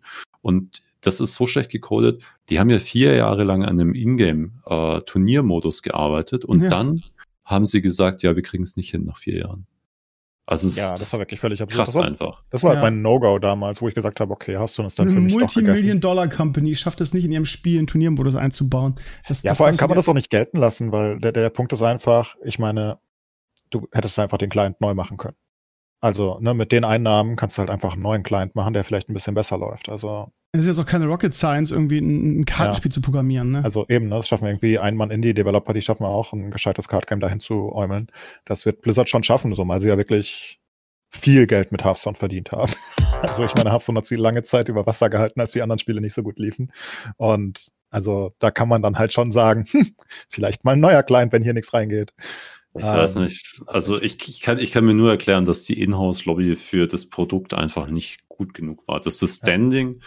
in der eigenen Firma äh, nicht gut genug war. Und ich glaube, aber das sieht man generell, dass äh, die Entwickler so, ja, in der Szene sagt man so, das sind so die, die goldenen Hennen so gesehen, die machen das Produkt, aber die werden dann irgendwie verscherbelt und vielleicht ist da einfach die Lobby im, im, im eigenen, äh, im eigenen Stall nicht gut genug. Hm. Ja, aber das ist halt, klingt nachvollziehbar, was du sagst. Würde ich jetzt auch so interpretieren, aber das, was Enkles gesagt hat, ist halt auch ein Punkt, ne? Das Spiel hat gerade so in frühen Zeiten echt Blizzard gecarried, ne? Wenn du die Conference Calls dir anguckt, was das für Geld gemacht hat, Ähm, und da ist dann irgendwie eine Lobby äh, innerhalb von Blizzard, die sagt, ja, komm, es ist ein, ein Card-Game, äh, lass mal, nehmen wir so nebenbei mit. Das ist aber dann kein, keine gute Firmenpolitik, irgendwie dein, dein, dein Rennpferd irgendwie zu bremsen. Und dann, das hört man ja überall, dass der Client irgendwie eine Katastrophe sein soll. Und ähm, ja, also keine Ahnung. Wie gesagt, es kriegt jedes. Ich, ich hab, ich bin wirklich jemand, der gerne Mobile Games spielt. Ich weiß, es ist, es ist nicht cool, aber ähm, jedes Dulli-Kartenspiel hat irgendwie einen Tour-und-Tour-Modus, hat einen Turniermodus. Und Blizzard Entertainment schafft das nicht in 100 Jahren. Wie ist denn eigentlich so die Entwicklung? Also, der Clay sagt immer irgendwie, ja, ähm, es zocken eigentlich alle nur noch Battlegrounds. Ähm, du hast jetzt vor der Sendung mir verraten oder uns verraten, dass du ab und zu ein bisschen Classic äh, spielst und das auch streamst, was ich, was ich sehr cool finde, weil ich das auch immer wieder mache. Nur bei mir guckt keine Sau mehr zu. Irgendwie sind alle Hearthstone müde leider. Was ich sehr schade finde, weil ich gerade die alten Decks extrem mochte und die Anfangszeit von Hearthstone. Ähm, aber wie siehst du denn die Entwicklung so in, im, im, im Retail-Bereich? Sagt man das so Retail, also im, im, im wo ist es Wild? Nee, ich weiß gar nicht, wie es heißt. Also das, was auf ähm, Turnieren gespielt wird. Ähm, Standard heißt das. Genau, Standard. Hier Brachland, das neue, neue Expansion. Spielt das überhaupt noch irgendwer? Oder äh, hast du mal in letzter Zeit wieder reingeguckt? Gibt es da irgendwann irgendwelche tollen, tollen neuen Mechanisten, Mechaniken oder so? Oder? Ja, ich, ich habe auch Standard gespielt, auch mit, äh, mit, mit Freunden noch, die, die aktiv noch äh, pro Level spielen. so. Mhm. Ähm, mein Problem über die letzten Jahre war, ich glaube, viele haben das Problem, dass es ähm, nur Midrange-Decks gegeneinander waren. Das heißt, du versuchst einfach dein Mana möglichst gut auszunutzen, kein Mana auf Curve zu gehen, sagt man da möglichst viele Sets aufs Board zu klatschen, klatschen und die, und die, die Spielzüge, die du machen kannst, sind einfach äh, absurd. So, du hast halt in Runde 6 mit 6 Mana, produzierst du Stats von 50 Mana teilweise. Das ist noch nicht mal so absonderlich so. Und das war mir einfach kombiniert mit dem, dass halt die guten Klassen auch zu viel äh, RNG hatten, wo du halt aus einer Karte eine andere Karte, eine zufällige Karte kriegst und aus der kriegst du dann noch eine zufällige Karte und da gibt's noch eine zufällige Karte und die können übrigens alle Klassen haben und so. Das war mir ein bisschen zu, zu krass irgendwie so. Von daher gesehen habe ich das jetzt nicht so angepackt. Ich habe jetzt wieder ein bisschen gespielt, ist okay, aber tatsächlich muss ich sagen, dass Blizzard halt, das Problem an Blizzard oder an Hearthstone ist nicht, dass sie Sachen nicht richtig machen. Die machen viel auch richtig. Das Problem ist, dass sie es meistens vom Timing her einfach versauen, dass sie es viel zu spät richtig machen. Also jetzt zum Beispiel im Battle Pass so, der kommt halt einfach drei Jahre zu spät. Das ist ein Tool, um Leute im Spiel zu halten und zu motivieren, so gesehen. Aber wenn du keine Leute mehr im Spiel hast, weil die seit drei Jahren abwandern, dann ist es halt zu spät, dieses Tool. Und es ist zu teuer. Ich finde also 20 Euro für, für das, was er bietet, eine Unverschämtheit, ehrlich gesagt. Ja, das sind ja nur die Cosmetics. Also du kannst sie ja for free haben. Wobei sie dafür ja, ja, die gut, Daily Rewards und Co. weggenommen haben. Also, aber ja. Das ist auch kein gutes Konzept, finde ich. Aber ja. okay. Aber von daher gesehen Standard nicht. Aber ich merke tatsächlich wieder, was äh, Viewer anbetrifft. Und wie gesagt, das sagt jetzt wenig aus, wie viele Zuschauer im, im deutschsprachigen Markt unterwegs sind im Vergleich zu Spielern. Aber viele, die auch wieder mal reinschauen. Aber hat vielleicht auch was damit zu tun, dass naja, eine Zeit lang kamen halt viele Alternativen und dann hat sich der Markt gesplittet, der ohnehin schrumpfend war. Und äh, ich glaube, da haben dann viele ganz aufgehört und haben dann den Markt sogar verlassen von den Spielern her. Und ich, ich merke, dass es so einen leichten rückwirkenden Trend gibt und das ist, äh, das ist ein zarter Frühling, aber es ist tatsächlich der erste Frühling seit drei Jahren. Ja, aber immer noch. Ähm, ich meine, sie machen in den letzten ein, zwei Jahren deutlich mehr, wie Daniel sagt. Also da, da, da passiert halt einfach mehr. Sie machen viel mehr. Ja, sie machen überhaupt mal was. Ja, sie machen irgendwas außer die Expansions. Ne? Mehr als halt gar nichts zu machen, außer neue Karten zu printen, die Leute kaufen ja, wollen. Klar, logisch. Aber sie machen halt irgendwas jetzt und äh, deutlich mehr als vorher. Lustigerweise, ihr Steppenpferd, was aus meiner Sicht das Neue ist, Battlecons lassen sie schon wieder brach liegen, mehr oder weniger. Ja, jetzt kommt bald die, aber das ist halt schon wieder ewig her. Ne? Also in der Zeit ist ein komplettes TFT-Set durch, wo, wo die mal kurz ein, zwei neue Karten da einfügen. Das ist wirklich weird. Ähm, jetzt machen sie gefühlt das gleiche mit Battlecons wieder, dass sie da sich nicht drum kümmern. Und Battlecons ist halt eh schon, ne? Boah, also die Idee, dass man, also in 2021 das Pay-to-Win zu machen. Also wirklich eins zu eins Pay-to-Win, wo du einfach 20 Euro zahlen musst, ansonsten nicht competitive sein kannst. Das ist halt schon sehr weird. Also als ob du das nicht anders kommerzialisieren könntest. Ja, aber das ist halt, das ist halt der springende Punkt. So. TFT hat übrigens das gleiche Problem. Wie ja. monetarisierst du Autobattler im Vergleich zu Card Games? Card Games ist, ist ein Träumchen für die Marketingabteilung, die zu monetarisieren. Dann kommen die Autobattler um die Ecke und du fragst dich so, ja, wie genau schraube ich da jetzt irgendwas ran, was die Leute kaufen wollen. Cosmetics so, aber was sonst so? Und Nix Blizzard ist tatsächlich zum ersten Mal den Weg gegangen, den sie davor immer vermieden haben, dass du einfach Pay to Win, anstelle dass du zwei Helden hast, hast du vier und davon kannst du den besten ausruhen. Das heißt, das ist halt auch noch exponentiell besser so. Also das ist einfach absurd gewesen. Und auch das haben sie erst nach sehr, sehr langer Zeit gemacht, weil ihnen bis dahin jegliche Idee gefehlt hat, wie sie das monetarisieren können. Und dann kamen sie mit dieser Schnapsidee um die Ecke und die wurde dann gekauft. Ja, aber das ist halt, also, wenn du, wenn du TFT als Vergleich nimmst, das ist ja, das ist ja durchaus gelungen. Sie, sie, sie kommen ja auf einmal mehr Ideen mittlerweile, Cosmetic-mäßig. Ich meine, du hast den Battle Pass, den gefühlt jeder aktive TFT-Spieler kauft. Das sind 10 Euro ungefähr. Für ein, also ein halbes Set, also für drei Monate. Ne, dann hast du 40 Euro im Jahr von deinen Stammspielern schon mal so durch. Und äh, dazu ab und an neue Arenen, die halt wirklich schön sind. Die neuen zwei Arenen, die jetzt mit dem neuen kamen. Ähm, Ja, das ist halt wirklich worth it. Ne? Da hast du das Problem, dass Hearthstone, die haben uns halt gesagt, so, ja, wir können, wir können nicht so einfach den Background wechseln, so. Ja, aber das, das, das, wie gesagt, äh, äh, wurscht. Pay to Win ist dann halt irgendwie trotzdem eine sehr fragwürdige Idee. Und das nervt mich zum Beispiel. Ich habe das letzte, ja, nee, da habe ich ihn, glaube ich. Aber ich habe ich hab den ersten Monat oder so gar nicht gespielt, weil ich sagte, ach, die 20 Euro. ich meine, tut nicht so weh, aber boah, muss das sein, wenn ich eh nur drei Spiele mache oder so, weißt du? Weißt du ja vorher auch nicht. Ja. Aber du willst halt auch nicht mit zwei Helden spielen. Ähm, also, wenn du ein bisschen Competitive Ader hast, dann willst du halt, ne? ich meine, man kann halt durchaus die 20 Euro argumentieren, dann ist es halt so, aber dann macht's halt wenigstens instant. Dann macht's halt als Kaufbares. Was soll denn sowas? So fühlt sich das halt so komisch an, ne? Ja, vor allem so, du denkst dir so, ja, es sind halt schon zwei Monate der Season rum, lohnt sich jetzt überhaupt Ja, ja. noch den Pass zu kaufen, weil der wird ja auch nicht günstiger, bloß an einem Doch, ganz am Ende, Zeitpunkt. glaube ich. Ganz am Ende wurde er mal günstiger, so. Äh, Aber viele haben gefragt, so, ja, wann ist denn jetzt überhaupt die Rota? Und tatsächlich sind viele auf den, weil es stand nicht explizit dabei am Anfang. Das heißt, viele haben Ja, sich diesen Pass weiß. gekauft. Und drei Tage später war die neue Season. Das heißt, sie haben für drei Tage die 20 Euro gezahlt und wussten es nicht. Also es ist halt schon hart am Scam gewesen. Ja, und ähm, wie gesagt, also wenn sie da jetzt wenigstens äh, losgelegt hätten, ich habe halt das Gefühl, also du kennst immer noch ein paar Leute und ich kenne auch ein paar Leute, die ab und an mal Standard spielen, aber also es ist halt kein Vergleich mehr. Die meisten Leute sind, die man kennt, sind doch eher gewechselt. Viele auf Battlegrounds, viele auf TFT, viele was weiß ich wohin. Aber es kommt auch in meiner Community nicht mehr so wirklich durch, dass da viele Leute noch Hearthstone spielen und das ist ja eine Community wie deine auch, die auf Ja. Hearthstone gegründet wurde, ne? Ja, sie Also- haben halt auch irgendwann dieses, äh, dieses Pro-Gaming, äh, haben sie halt dann komplett zugesperrt, so wie du halt eigentlich so gut wie gar nicht mehr rein oder rauskommst. Und die 16 Leute pro Kontinent, die da äh, einen Vertrag haben von Blizzard, selbst da gab es ja etliche, die dann gesagt haben, nee, ähm, selbst für mich lohnt sich das jetzt nicht mehr und ich gebe meinen Platz auf so. Ja, die Also, Grandmaster. ja. Ja. Naja, Hearthstone halt. Wollen wir mal in eine ganz andere Richtung gehen? Ja, wollte Gerne. ich auch gerade. Äh, was wolltest du? nee, ich wollte Daniel mal fragen, ob er, wir, wir, wir wir reden ja immer über Serien und Filme, ob er da Ja. irgendwas Gutes hat. Das wäre, also, ob er da irgendwas in letzter Zeit gesehen hat. Ich weiß nicht, ob Daniel so viel Zeug guckt. Ich glaube, er hat immer zu tun. Äh, ich habe tatsächlich meistens zu tun. Ich habe es tatsächlich geschafft, äh, Queen's Gambit zu schauen. Aber das ist auch schon wieder ein Weilchen her jetzt. Hervorragend war das, ne? Das, war toll. so gut, ja. Ja. Ich habe in der Woche, lieber Clays, also ich, ich, ich ähm, entschuldige mich, weil ich dich wahrscheinlich falsch zitiert habe, weil ich hätte schwören können, dass du im letzten Podcast gesagt hast, du hast die erste Folge von Shadow and Bone, Legende der Griecher geguckt.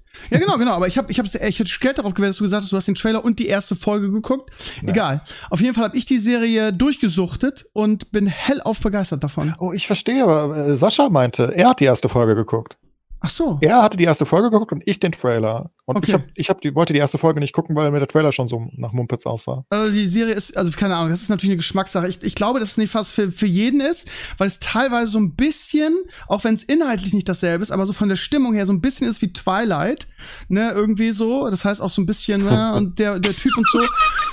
Ja, weißt du, also ich glaube nicht, dass das was für jeden ist. Also es klingt, es klingt jetzt dramatischer, als es ist, aber ähm, Ich mochte Twilight. Ist das deine erste Referenz für die Serie? Ja, naja, ich weiß auch nicht. Es, aber also, ich, also erstmal, das erste ist, sie ist extrem gut. Das zweite ist, ich hatte manchmal so, so Twilight-Flashbacks, weil es auch um eine Frau geht, die die Auserwählte ist und die dann irgendwie zu dem und zu dem und ja, ja, so deshalb so ein bisschen, ne?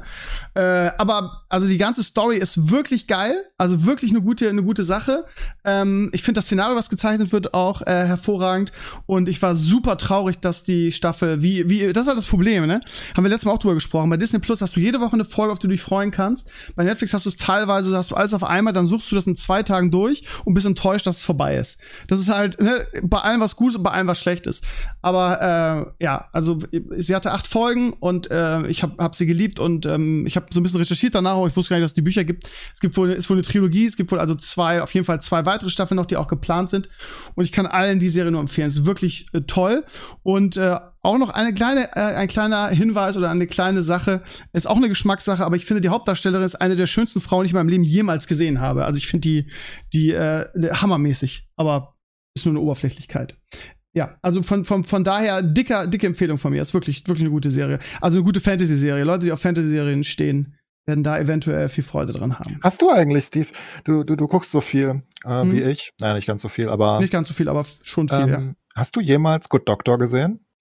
Ähm, ja, so eins, zwei, aber ja, was das Ding ist, ich bin halt, ich bin halt vorbelastet, weil ähm, wir, äh, ich mit meiner Frau relativ viel gucke und meine Frau ist sehr eingeschränkt, was was Serien angeht. Die ist so eine, so eine klassische Tatort-Guckerin, ja. Das werden die Herren da draußen kennen. Das heißt irgendwie sie, äh, wenn ich mit Fantasy komme, sagt sie, kannst du knicken.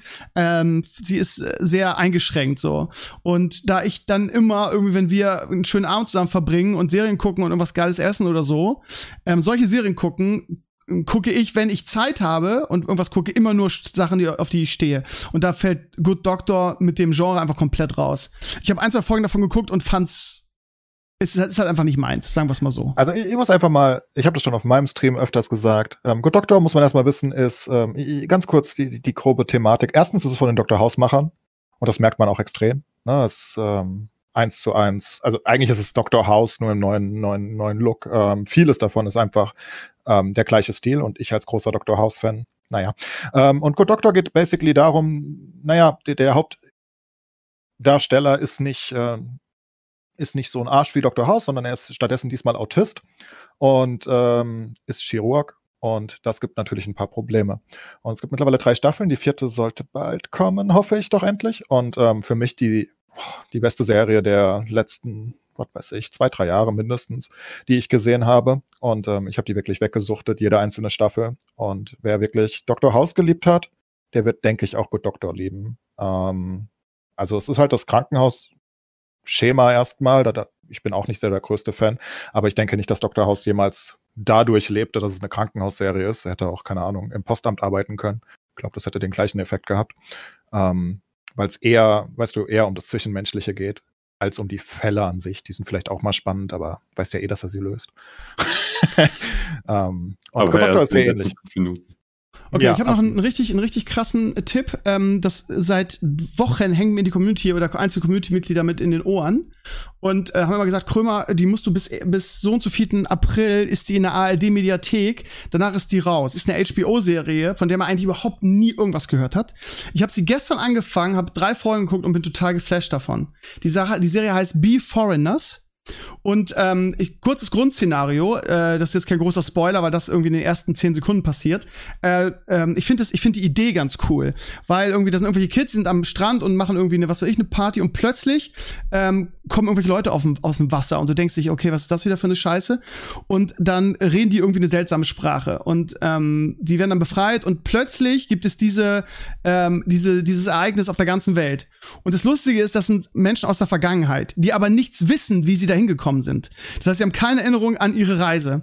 Und ähm, das, die Idee, das Konzept ist halt geil, weil irgendwie, es wird so ein bisschen dargestellt wie irgendwie ähm, so unsere ganze Flüchtlingssache, die wir auf der Welt haben. Das heißt, irgendwie, die werden dann so ein bisschen ausgegrenzt und es kommen nicht nur Leute aus der Steinzeit, sondern aus allen Epochen, 19. Jahrhundert, äh, was weiß ich was. Und das ist halt eine, eine, coole Dynamik, dadurch, die dadurch entsteht. Weil du siehst irgendwie so eine Straße und dann ist da irgendjemand aus der Steinzeit, der damit, der damit irgendwie gerade gerade sein Tier ausnimmt und dann hast du Leute, was weiß ich, aus dem 19. Jahrhundert, die dann philosophieren. Und das gibt der Serie so einen, so einen charmanten Flow, Und ähm, im, im Mittelpunkt sind halt zwei, ähm, zwei ähm, Polizisten. Einer ist aus, aus der jetzigen Zeit und einer ist irgendwie, es ist eine Shield Might aus der Wikingerzeit, die so die Vorzeigepolizistin ist, weil sie die erst aus der Vergangenheit ist, die quasi irgendwie ähm, die Sprache gelernt hat, eine Ausbildung gemacht hat zur Polizistin. Und ähm, das ist halt, äh, ist halt vom Konzept und von der Idee her einfach so großartig. Äh, möchte ich euch allen sehr empfehlen da draußen. Das Problem ist, es ähm, läuft noch, also ist jetzt einmal schon, einmal schon verlängert worden, aber offiziell läuft jetzt noch bis Mitte Mai. Dann ist das aus der, ähm, aus der ARD-Mediathek raus. Es gibt sechs Folgen und eine Staffel bisher, aber das ist wie gesagt HBO ähm, und ist eine skandinavische Serie und sie ist fantastisch. Also äh, das ist ein absoluter Geheimtipp, kann ich euch sehr empfehlen. Ja, Aber was, was, mir noch einfällt, was ich noch neulich mal gesehen habe, jetzt wo ihr, wo ihr über Serien redet, ähm, kennt ihr Babylon Berlin? Mhm. Das fand ich ganz gut. Ja, das, äh, ja, ja, habe ich schon oft gehört. Ich habe da nur ein, zwei Folgen gesehen und ja, habe auch gedacht, äh, aber das habe ich schon viel Gutes drüber gehört. Ja, das ist eine der Serien, wo man, wo ich immer sage, da muss ich noch mal irgendwann reingucken. Ist doch Netflix, oder? Äh, äh, nee, das ist auch ARD. Das ja, ist eine deutsche, deutsche Produktion. Ähm, ja, meistens sagt man so, oh, was? Wie? Ich gucke aber, keine deutschen Produktionen. Was? Deutsche Produktion? Geh mal weg hier. Äh, aber die war tatsächlich ganz cool. Ich fand das Ende nicht so gut persönlich, aber es gibt schon mehrere Staffeln, Staffeln, oder? Es gibt etliche Staffeln. Ja. Vier oder fünf oder so. Ich weiß gar nicht genau. Drei. Ich finde, wir können da, daraus einen hervorragenden Übergang machen, weil nämlich der Hauptdarsteller von äh, Babylon Berlin ähm, Teil der Alles dicht oh machen Kampagne war. Äh, überragender Übergang, muss ich mir mal eben selber für auf die Schulter klopfen. Ähm, und ähm, ja, äh, finde ich, können wir auch mal drüber sprechen. Ähm, Gibt es unterschiedliche Meinungen? Hat Deutschland erschüttert? Irgendwie gestern gab es eine coole Talkshow, wo auch hier, wie hieß die, ähm, die bekannte YouTuberin, die dabei war, diese Wissenschaft, wie heißt die, Mai, äh, hat, hat sie meiner Ansicht nach Jan-Josef Liefers ziemlich bestattet. Ähm, ich weiß nicht, wie ihr die Sache seht. Ich sage einfach mal ganz kurz meine Meinung. Ähm, ich, die Sache ist scheiße blöd. Ich verstehe nicht, warum die das gemacht haben verstehe auch den Sinn dieser Sache nicht, was sie damit erreichen wollten. Jan-Josef Liefers hat sich auch irgendwie, auch jetzt der, der krampfhafte Versuch, irgendwie das in irgendeiner Form zu relativieren, ist meiner Ansicht nach extrem gescheitert.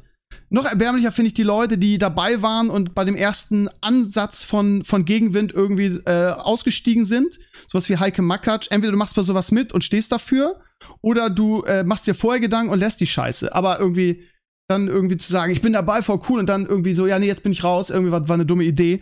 Äh, Finde ich auch so ein bisschen irgendwie so, da hat der Berater gesagt, lass das mal. Und dann frage ich mich irgendwie, was da ihre, ihre Haltung ist. Aber ähm, was mich sehr angewidert hat, und das ist wieder so Zeitgeist-Ding, ist die Art und Weise, wie damit umgegangen wurde. Wir sind in Deutschland meiner Ansicht nach nicht mehr in der Lage, irgendwie, ähm, oder sagen wir es mal anders, die Kultur, äh, die Diskussionskultur in Deutschland, vor allem im Internet, ist komplett kaputt. Es, man kann es verurteilen, man kann sagen, das war scheiße, man kann sagen, das ist war dumm. Aber äh, was, was daraus jetzt gewachsen ist, ähnlich wie mit der Pinky-Handschuh-Nummer bei Höhle der Löwen, ist einfach, ist einfach eine Farce. Also Deutschland ist verloren, was das angeht. Ich weiß nicht, woher das kommt, dass sich das so entwickelt hat. Aber für diese Leute dann irgendwie berufliche Konsequenzen zu fordern, Berufsverbote zu fordern, Morddrohungen auszusprechen und ähm, äh, Politiker, die sich darüber profilieren wollen, das widert mich an. Wenn man da mal auf Twitter ein bisschen liest, was da Leute von sich geben.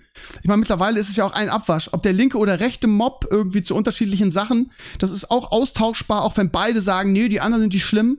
Aber ähm, diese ganze Diskussionskultur und die Art und Weise, wie diskutiert wird und dass immer irgendwie versucht wird, Leute, die in irgendeiner meistens politischen Frage eine andere Meinung hat, die mundtot zu machen, indem man reale Sanktionen für sie versucht zu erwirken, wie den Chef anrufen, wie irgendwie, ja, der muss äh, aus seinem Beruf rausfliegen.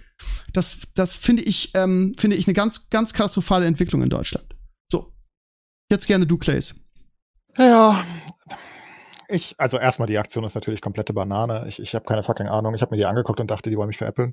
Also, also Jan-Josef Liefers vor allen Dingen sein, sein, sein Clip. Ich, ich, ich, ich verstehe immer noch nicht ganz, was er ausdrücken wollte. Nee. Dass wir alles falsch machen und dass wir am besten den Lockdown beenden sollten und auf andere Experten hören. Ja. Ich, ich habe es nicht verstanden. Ich meine, wie soll man das anders auslegen? Egal, jedenfalls alles Banane.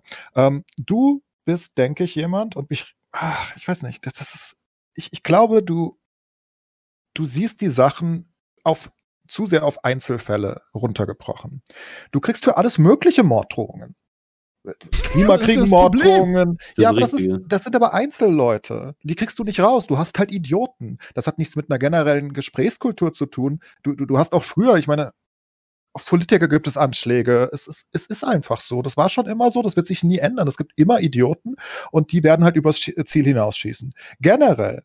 Aber, Aber dann denkst du nicht, sagen, dass die, dass die, dass die, dass die, die, die breite Masse der Idioten irgendwie in den letzten Jahren extrem zugenommen hat? nö, die siehst du nur mehr, weil die nicht mehr, weil die jetzt Internet haben und Social Das haben sie Media. auch schon seit 20 Jahren.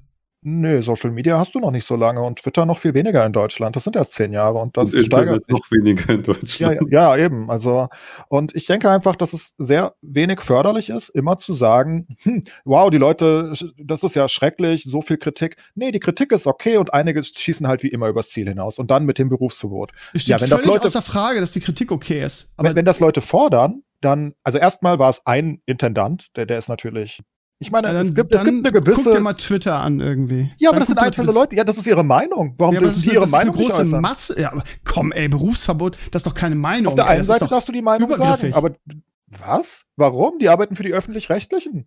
Also zu großen Teilen. Das ist, sie, sie kritisieren, also erstmal finde ich, ich meine, wo, wo machst du die Grenze?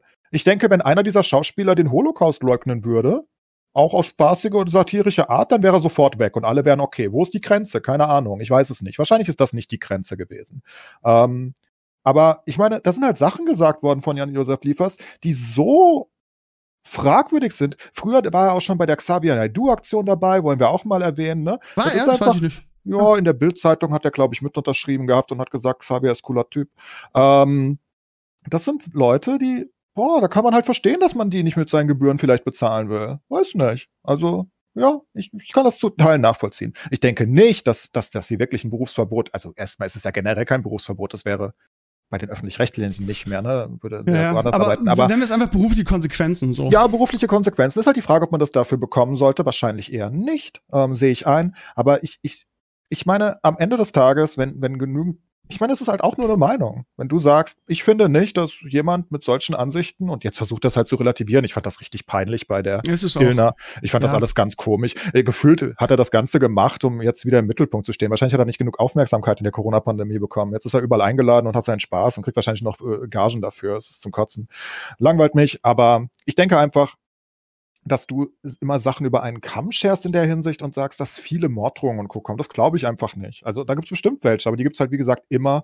Und ich denke, diese Kritik in, im breiten Maße daran ist absolut gerechtfertigt gewesen. Ich fand das wirklich Keine. Frage. Also keine Ja. Frage. Wir reden nicht über die Kritik. Kevin, Ja. wie siehst du die ganze? Ich will erstmal Kevin dazu was. Ja, danach ich, wollte ich wollte schon sagen, darf ich euch was gestehen? ja.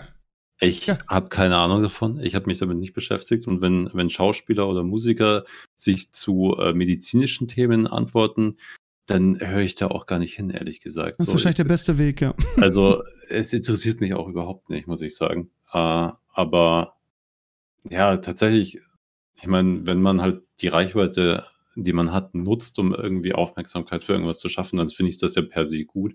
Aber inhaltlich, ey, könnt ihr mich nie fragen, habe ich nicht verfolgt, interessiert mich halt auch null irgendwie. Ja, kann ich verstehen. Ist halt irgendwie Zeitverschwendung. Und natürlich sagen lauter Leute den ganzen Tag irgendwas und dann kommen andere Leute und sagen irgendwas anderes dagegen. Und das kann man auf Twitter ganz gut verfolgen, aber das ist halt einfach wirklich, das Internet ist einfach der größte Stammtisch, den man hat. So in Bayern waren das früher immer vier Leute, die haben sich zum Schafkopf gekocht und haben über Politik gesprochen. Heute sind es halt zehn Millionen und die sind auf Twitter. Und äh, ich glaube, ich, ich, ich verzichte da und nimm, nimm meine Zeit und mache was anderes damit. Ja. Da- Aber da, Aber da kommen halt natürlich so viele schwarze Schafe auch zum Vorschein. Ne? Und ich denke, das muss man einfach abzählen und sagen, da wirst du nie was gegen tun können. Früher haben sie halt einen Brief geschrieben. Also, Ja, das ist halt die Frage, ne? Also das ist eine Frage, die ich, äh, die ich mir nicht beantworten kann, die mich interessieren würde, ob es diese Leute schon immer gab und dass sie irgendwie, äh, weil meine These ist irgendwie, das hat sich dieser dieser dieser ganze diese ganze Diskussionskultur im Internet irgendwie hat sich in den in den, in den letzten zehn Jahren massiv verändert, meiner Ansicht nach. ja, Meine durch Erfahrung Social nach als Media Bürger halt, auch. Ne? Bitte? Durch Social Media halt, weil, weil die Also das Leute halt angeregt immer. werden. Das ist, also das ist, das ist ja, das ist ja Backseat Gaming auf hohem Niveau in RL so gesehen, ja. Aber das hast du, wenn, das hattest du immer schon, wenn Fußball oder irgendwas war, was halt viele Menschen äh, irgendwie beschäftigt hat, so gesehen, ein Thema, dann, dann liefen die Stammtische halt heiß und dann gab's halt, was weiß ich, wie viele Millionen Bundestrainer. Jetzt gibt es halt sehr viele, weiß ich nicht, Kanzler oder, oder Virologen. Mediziner, Virologen, whatever, so. Ja, klar, aber die haben halt einfach, ähm, ich meine, die haben dadurch, dass sie besser vernetzt sind, so gesehen durch Social Media, hat es natürlich eine, eine Massendynamik angenommen mittlerweile. Und Genau, das ist der das Punkt. sind Massenmedien so gesehen, ja. Ja, die Massendynamik, ja, wo auch alle denken, das ist okay auf so einem Niveau, ne? Also ich weiß nicht, ob ihr die Sache mit dem Pinky Gate mitgekriegt habt. Äh, wahrscheinlich kennen du wahrscheinlich nicht. Doch, doch, Äh, warte mal. Das habe ich tatsächlich mitgekriegt. Das hat Twitter. Twitter hat das auch hervorgeschwemmt, ja. Ja, ja. Das ist ein Handschuh, oder? Ja, genau, genau. Also Hülle der Löwen, äh, Enkles und ich sind ja beide Fans davon. Irgendwie Nicht mehr. Enkles li- Ich habe nicht viel geguckt. Was? Ich finde die Staffel, Was? ich fand die erste Folge so langweilig schon wieder. Ich hasse es, dass sie dauernd veganes Essen vorstellen. Das langweilt mich. Ja, das, was, was mich daran ärgert an der neuen Staffel ist halt, dass sie, ähm, äh, da- das ist also, ich meine, das ist jetzt keine, keine Aussage, die euch überraschen wird, aber dass es nur ums Geld geht. das Nein, sind, was? sind, pass auf, pass auf, pass auf, lass mich kurz, lass mich kurz ausführen. Ich sag Das ja, das wird euch nicht. Pass auf, pass auf. Da sind Leute irgendwie, die kommen wirklich mit richtigen Innovationen. Das heißt, da sind Leute, die haben in dieser Staffel ähm, ein alternatives Plastik vorgestellt für Verpackungen. Das heißt, endlich hättest du diese Plastiktüten und Co-Scheiße nicht mehr, sondern du hast Verpackungen, die aus irgendwelchen pflanzlichen Fasern sind. Also so richtig, die aussehen wie Plastik, die eine ähnliche Konsistenz haben. Und sie machen keinen Deal. So, aus Gründen, die ich jetzt euch ausführen könnte, aber die ein bisschen komisch sind und ähm, die euch auch langweilen würden. Und dann ähm, hatten wir, warte mal, letzte Folge war noch mal so, was wir gesagt haben. Das ist ja wohl eine riesen Innovation, für, wo auch die Welt besser wird. Was war das denn noch mal? Scheiße. War das nicht so ein Handschuh? Nee, nee, nee, nee, da- das ist ja das, das Negativbeispiel. Ich glaube, es war, es war ein, ähm, ein Blumentopf, den du einpflanzt. Gerade diese ganzen Plastikblumentöpfe, also ein Ersatz für diese Plastikblumentöpfe, wo du Blumen drinne kaufst und die du dann einfach abziehst und wegschmeißt. Und das ähm, aus einer Substanz, die aus Sonnenblumen irgendwas ist. Und äh, einfach, du kannst mit Blumentopf einpflanzen und der löst sich biologisch auf, was auch eine, finde ich, eine richtig geile Sache ist, weil ja einfach durch diese ganzen Blumentöpfe einfach unglaublich viel Plastik entsteht. So, und diese Leute, ich glaube, die haben auch einen Deal gekriegt, aber generell ist es immer so, das heißt, die Innovationen, die wirklichen Innovationen kriegen keine Deals. Und dann kommen Leute, und das ist wirklich ein exemplarisches Beispiel, wie der, wie der pinke Handschuh, wo irgendwelche Leute auf die Idee kommen, wie wir es gesehen haben, und gesagt haben, was ist das denn für eine Kacke? Da kommen irgendwelche äh, Bundeswehrleute, die sagen, wir haben voll die geile Idee, weil wir haben einen pinken Handschuh und den hältst du dir vor die, ähm, vor das weibliche Geschlechtsteil, wenn du deine Tage hast, ziehst deinen dein Tampon raus, drehst das dann um und hast so einen Verschluss an dem Handschuh und kannst dann quasi ein Tampon damit entsorgen. Wo wir gesagt haben, was für ein Quatsch! Das braucht doch kein Mensch. Keine Innovation, nix. Die kriegen einen Deal mit Dümmel. Und ähm, auch da wieder, ähnlich wie jetzt hier in der Sache, total bescheuerte Null Innovation, versteht keiner, dass die einen Deal kriegen. Aber was daraus gewachsen ist, irgendwie, die ganze, gefühlt hat sich die, das weibliche Deutschland dadurch auf die, auf die Füße getreten gefühlt, weil sie gesagt haben, was ich auch teilweise nachvollziehen kann, das ist keine Erfindung für Frauen, sondern für Männer, weil Männer irgendwie äh, Menstruation eklig finden und deshalb meinen, irgendwie, da müssten sie so einen Plastikhandschuh haben. Ähm, aber lustigerweise haben alle Damen, mit denen ich darüber gesprochen habe, gesagt, das ist null frauenfeindlich und äh, ich finde das eigentlich eine ganz gute Idee, weil keiner hat Bock auf Menstruationsblut an den Händen so. Klingt jetzt ein bisschen eklig, aber ist halt so. Und was daraus entstanden ist in den sozialen Netzwerken irgendwie, auch wieder äh, Morddrohungen, jada jada, erklärt wird das wahrscheinlich wieder ein bisschen ent ent entkräften. Aber das hat dazu geführt, dass die Leute, dass die Jungs einfach gesagt haben, trotz dieses Business, was sie aufgebaut haben und trotz dieses Deal mit Dümmel, was ja eigentlich, wie Clays weiß, eigentlich der ein Freifahrtschein ist, wenn du einen Deal mit Dümmel hast, dass sie gesagt haben, wir sind fertig, wir, unsere Familien werden auf offener Straße angegriffen und so weiter. Ähm, wir, wir, wir geben jetzt auf. Wir, wir, wir lösen die ganze Sache auf und steigen aus dem Deal aus und produzieren das Ding nicht mehr so. Und ja, keine Innovation, bescheuerte Erfindung, nicht nachzuvollziehen, aber dass, dass es einfach eine große Zahl in sozialen Netzwerken ge- gegeben hat, die sich dadurch persönlich angegriffen gefühlt haben und dann auf, auf, auf, auf, auf der Straße die Familie der Leute irgendwie äh, beleidigt haben und so weiter. Da fehlt mir einfach jegliche, jegliches Verständnis für. Woher kennen Sie die, die Leute und die Ja, Familienangehörigen? ja, ich finde das immer, so, so Geschichten hinterfrage ich immer. Also, das ist wirklich jemand, es kommt mir schwer vor. Also, Sie haben das halt so geschildert. Ich kann Ja, ja, auch nicht klar, die Hand das- ins Feuer legen, aber Na klar, Ja, ja, vielleicht hatten wir auch andere Probleme und wollten einfach nicht mehr. Ich, mir kommt es sehr schwer vor. du hast einen also, Deal mit Dümmel und willst dann nicht mehr einfach woher soll so. ich denn das wissen? Vielleicht hatten sie die Zahlen nicht und Dümmel hat eh schon hingeschmissen. Es kommen eh nur 30 Prozent der ganzen Deals zustande, als du das weißt. Wahrscheinlich Ja, ja. stimmt irgendwelche Sachen nicht. Also wahrscheinlich hatten die den Deal schon gar nicht mehr und haben gesagt, ach fuck.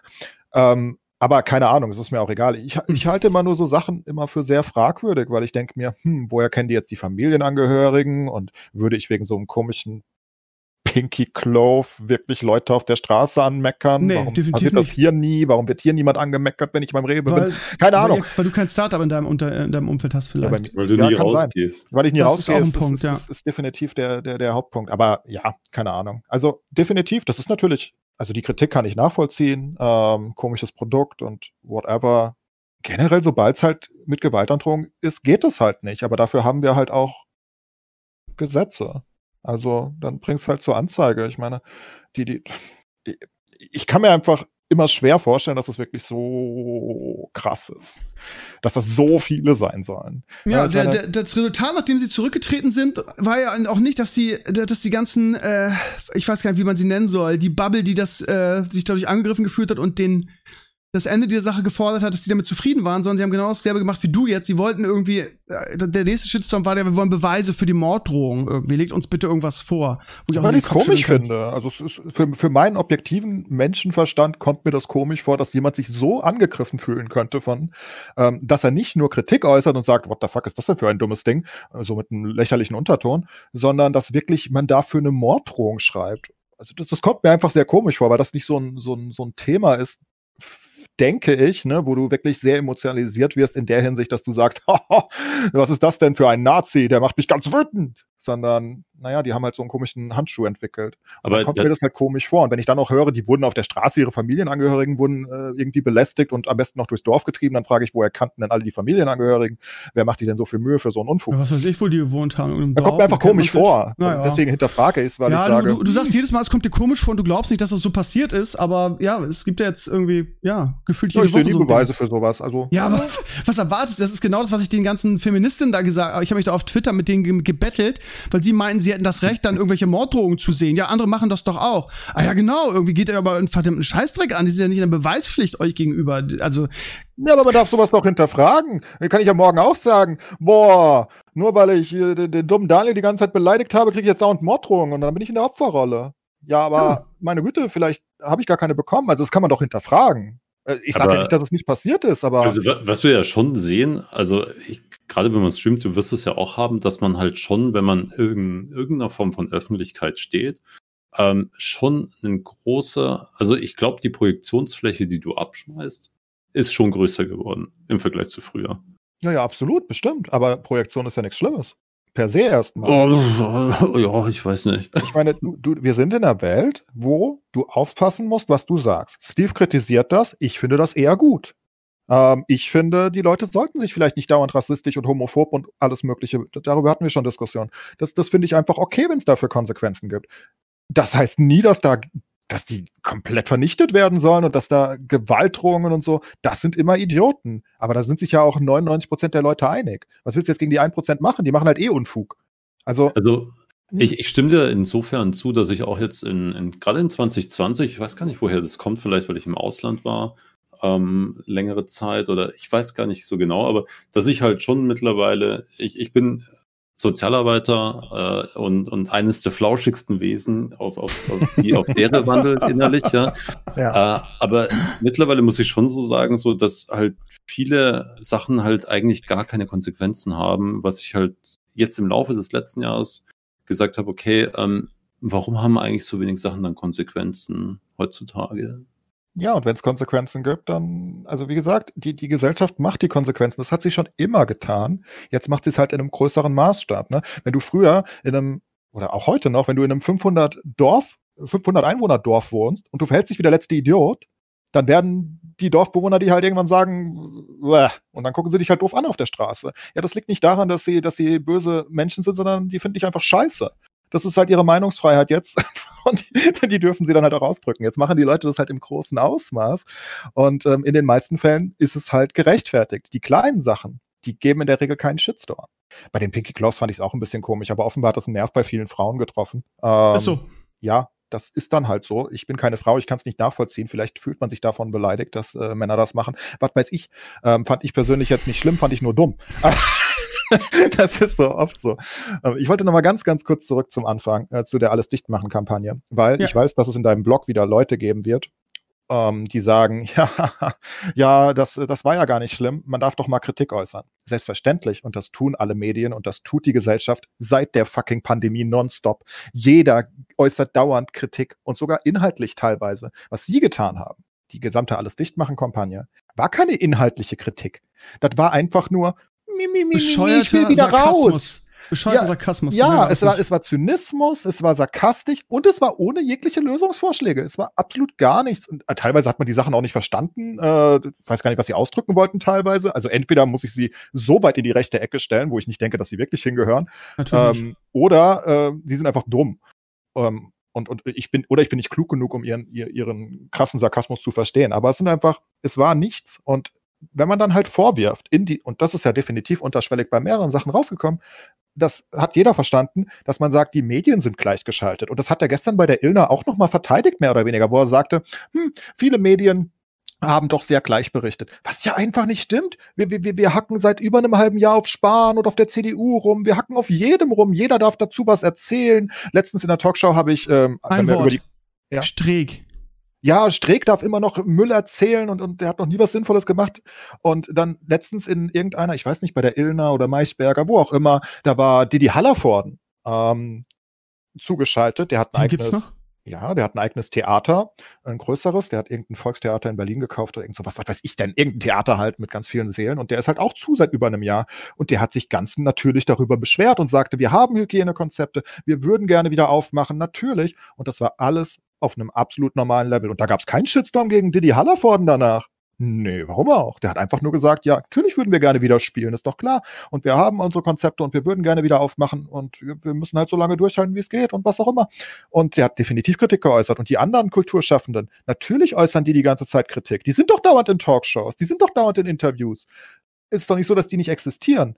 Ähm, und hätten, hätten jetzt die mit ihrer Alles dicht machen Kampagne das vielleicht nicht, Zynist, äh, nicht auf Zynismus und Sarkasmus aufgebaut, sondern gesagt, hier, das ist die Situation, so könnten wir öffnen, so könnten wir das machen, das ist deswegen falsch, dann hätte es nie einen Shitstorm gegeben. Aber einfach zu sagen, wir sind jetzt auch Querdenker, aber es ist Sarkasmus, deswegen sind wir nicht wirklich so, das ist halt Unfug. Und das, das konnte kein anderer jemand jemals anders auswerten. Und es gab, wie gesagt, auch keinen inhaltlichen Vorschlag für irgendwas. Was Liefers gesagt hat, war einfach, es gibt andere Experten, die sagen andere Dinge. ja, was meinen Sie? Streeck? Kannst du Also, nicht das- ausdenken. Ganz, ganz, ganz zusammenfassen mit, es war einfach nicht konstruktiv in keinster, es war nix.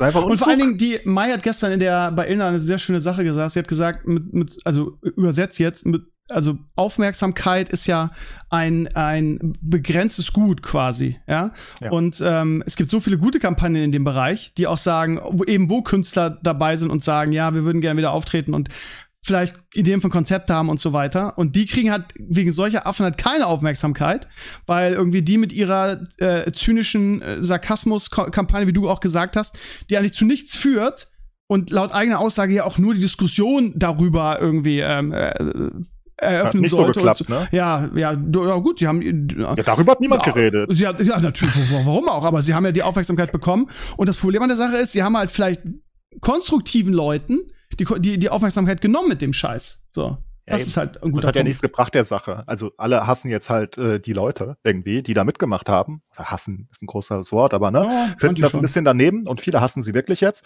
Ähm, und es ist ja nicht darüber jetzt diskutiert worden, wie wir die Theater wieder aufmachen. Das ist ja nie zum, zum Punkt gekommen, weil, naja, weil die sich halt so doof verhalten haben da. Das war sogar eher das das kontraproduktiv, könnte man sagen. Ja, absolut. Ne? Also das, das Gegenteil erreicht damit eher. Ja, vor allem, und noch dazu muss man halt einfach sagen, es sind halt auch einfach aus meiner Sicht die falschen Leute für dieses Thema gewesen. Ne? Ich meine, da sitzen, ich meine, du bist in der Pandemie und viele Leute strugglen, ne? Nicht nur unsere Mediziner, die, die, die komplett ausgelaugt sind, sondern die Leute, die daheim sind und nicht raus können und, und, und ihren Job verloren haben und, und das, viele Leute in diesem Land strugglen. So. Und dann setzen sich die reichen Millionäre hin und sagen, lass doch mal aufmachen. Das ist halt, Das kommt halt so komisch. Und wenn du dann, ne, dann, Gott sei Dank hast du halt den Gegenpol mit, mit Leuten wie äh, Mbarek und äh, Tschirner und Walz auch. Ähm, Christoph Walz hat ein sehr schönes äh, Interview gegeben zu dem Thema. Und, oder auch ähm, der Chef, wie heißt denn der nochmal? Der Chef von der Filmakademie. Ach, egal. Ähm, da hast du halt dann ähm, ein paar normale Leute immerhin gehabt, die dagegen gehalten haben. Es ist halt einfach sehr weird, wenn sich so Leute da jetzt hinsetzen und sagen, das ist alles so schlimm für sie. Ähm, obwohl sie selbst gar nicht betrifft. Ne? Jetzt kannst du natürlich sagen, ja, sie geben den Schwachen eine Stimme, aber sie geben halt den, eine Das dumme ist halt Stimme. Quatsch. Ja. Das Ding ist halt, was mir bei dieser Pandemie sehr auffällt, ist, dass ähm, bei vielen so die Maske fällt. Ne? Dass gerade so, Ja. so viele Promis ähm, ähm, so, wie nennt man das richtige Wort dafür, fällt mir gar nicht ein. Ähm, also, so, keine Ahnung, nicht nur Xavier Naidoo und Michael Wendler, sondern auch sowas wie Nena und so weiter, die ja alle jetzt irgendwie, alle in Anführungsstrichen, so äh, in diese Kerbe schlagen und äh, so von wegen ja hier und äh, Querdenker und ist ja vielleicht doch nicht alles schlecht, was die sagen und äh, Hitler hat ja auch irgendwie äh, Autobahnen äh, gemacht und da war ja auch nicht alles schlecht. So, also dieses dieses Gesülze irgendwie, als fällt schon auf, dass da labil war das Wort, was ich gesucht habe, dass da wirklich der eine oder andere, der in der Öffentlichkeit steht und ein Promi ist, irgendeiner Form irgendwie, ähm, ich will nicht sagen, sein wahres Gesicht zeigt, aber dem auf jeden Fall, du hast glaube ich vorhin schon gesagt, so ein bisschen die Nerven durchbrennen jetzt gerade, ne? Ja, das fällt schon auf. Das sind alles Echsenmenschen, habe ich gehört. Ja. Das ist es. Ja. Xavier unterstützt diese Aussage. ich weiß. Ein gesponserter Kommentar. Völlig lost, oder was mit dem passiert ist, ey. Ja, der sollte schon lange in der Psychiatrie ich war, sein. Ich war also, mal ein Riesenfan von dem meiner Jugend, ne? Der hat wirklich mal verdammt gute Musik gemacht. Was war ich für ein Fan von Xavier Naidu? Ja. Und, ähm, und ja, also ist ja, ist ja Geschmackssache. Twilight geschaut. Ist, ja, was? also er wollte dann Twilight Flame, glaube ich. Ja, ich um, I'm sorry. Also bei ich habe nicht gesagt, dass ich Twilight gut fand. Also bei, von bei, daher, jetzt bleiben wir bitte auf dem Teppich hier, Camlin. Bei, bei Hildmann und äh, Xavier, die hätten halt eigentlich. Auch Hildmann, auch dasselbe, ne? Die, die hätten einfach eingewiesen werden müssen. Das, das war das ja Gesicht der veganen, der veganen Bewegung in Deutschland. Der war mal so fucking smart, der war bei Raab, alle haben ihn gefeiert. Was ist denn bitte mit dem passiert? Ja, ey? da ist, Leute werden einfach psychisch krank. Ähm, und da, da, da ist halt eine psychische, ja, das ist ja eine psychische Krankheit. Die, also ich weiß, entweder sind sie extrem gute Geschäftsmänner und, und machen da irgendwie Geld mit hinten rum. Bei Hildmann könnte man das noch annehmen irgendwie. Aber das macht keinen Sinn, weil seine Restaurants und seine Bücher ja gut gelaufen sind. Ne? Also ja, ja. ich glaube also dass er jetzt mehr Geld gedacht, macht. Der macht das so wie Joaquin Phoenix mit seiner äh, Rapper-Nummer, dass das irgendwie so ein, so, ein, so ein Gag ist, dass der das irgendwie nur fährt, irgendwie um, was weiß ich, die Quelle zu unterwandern und dann irgendwann sagt, hier Leute, war, war nur Gag, hier ist meine Doku, jetzt zeige ich euch mal irgendwie, was für, was für Kreaturen ich in den letzten Monaten zu tun hatte. Aber ich glaube, der meint das wirklich ernst. Mittlerweile glaube ich das nicht mehr. Das ist, das nee, nee, so absolut. Also die, ja. die beiden sind da wirklich drinne und ähm, Leute sind halt anfällig für Verschwörungstheorien und Co. Das ist der menschliche Verstand.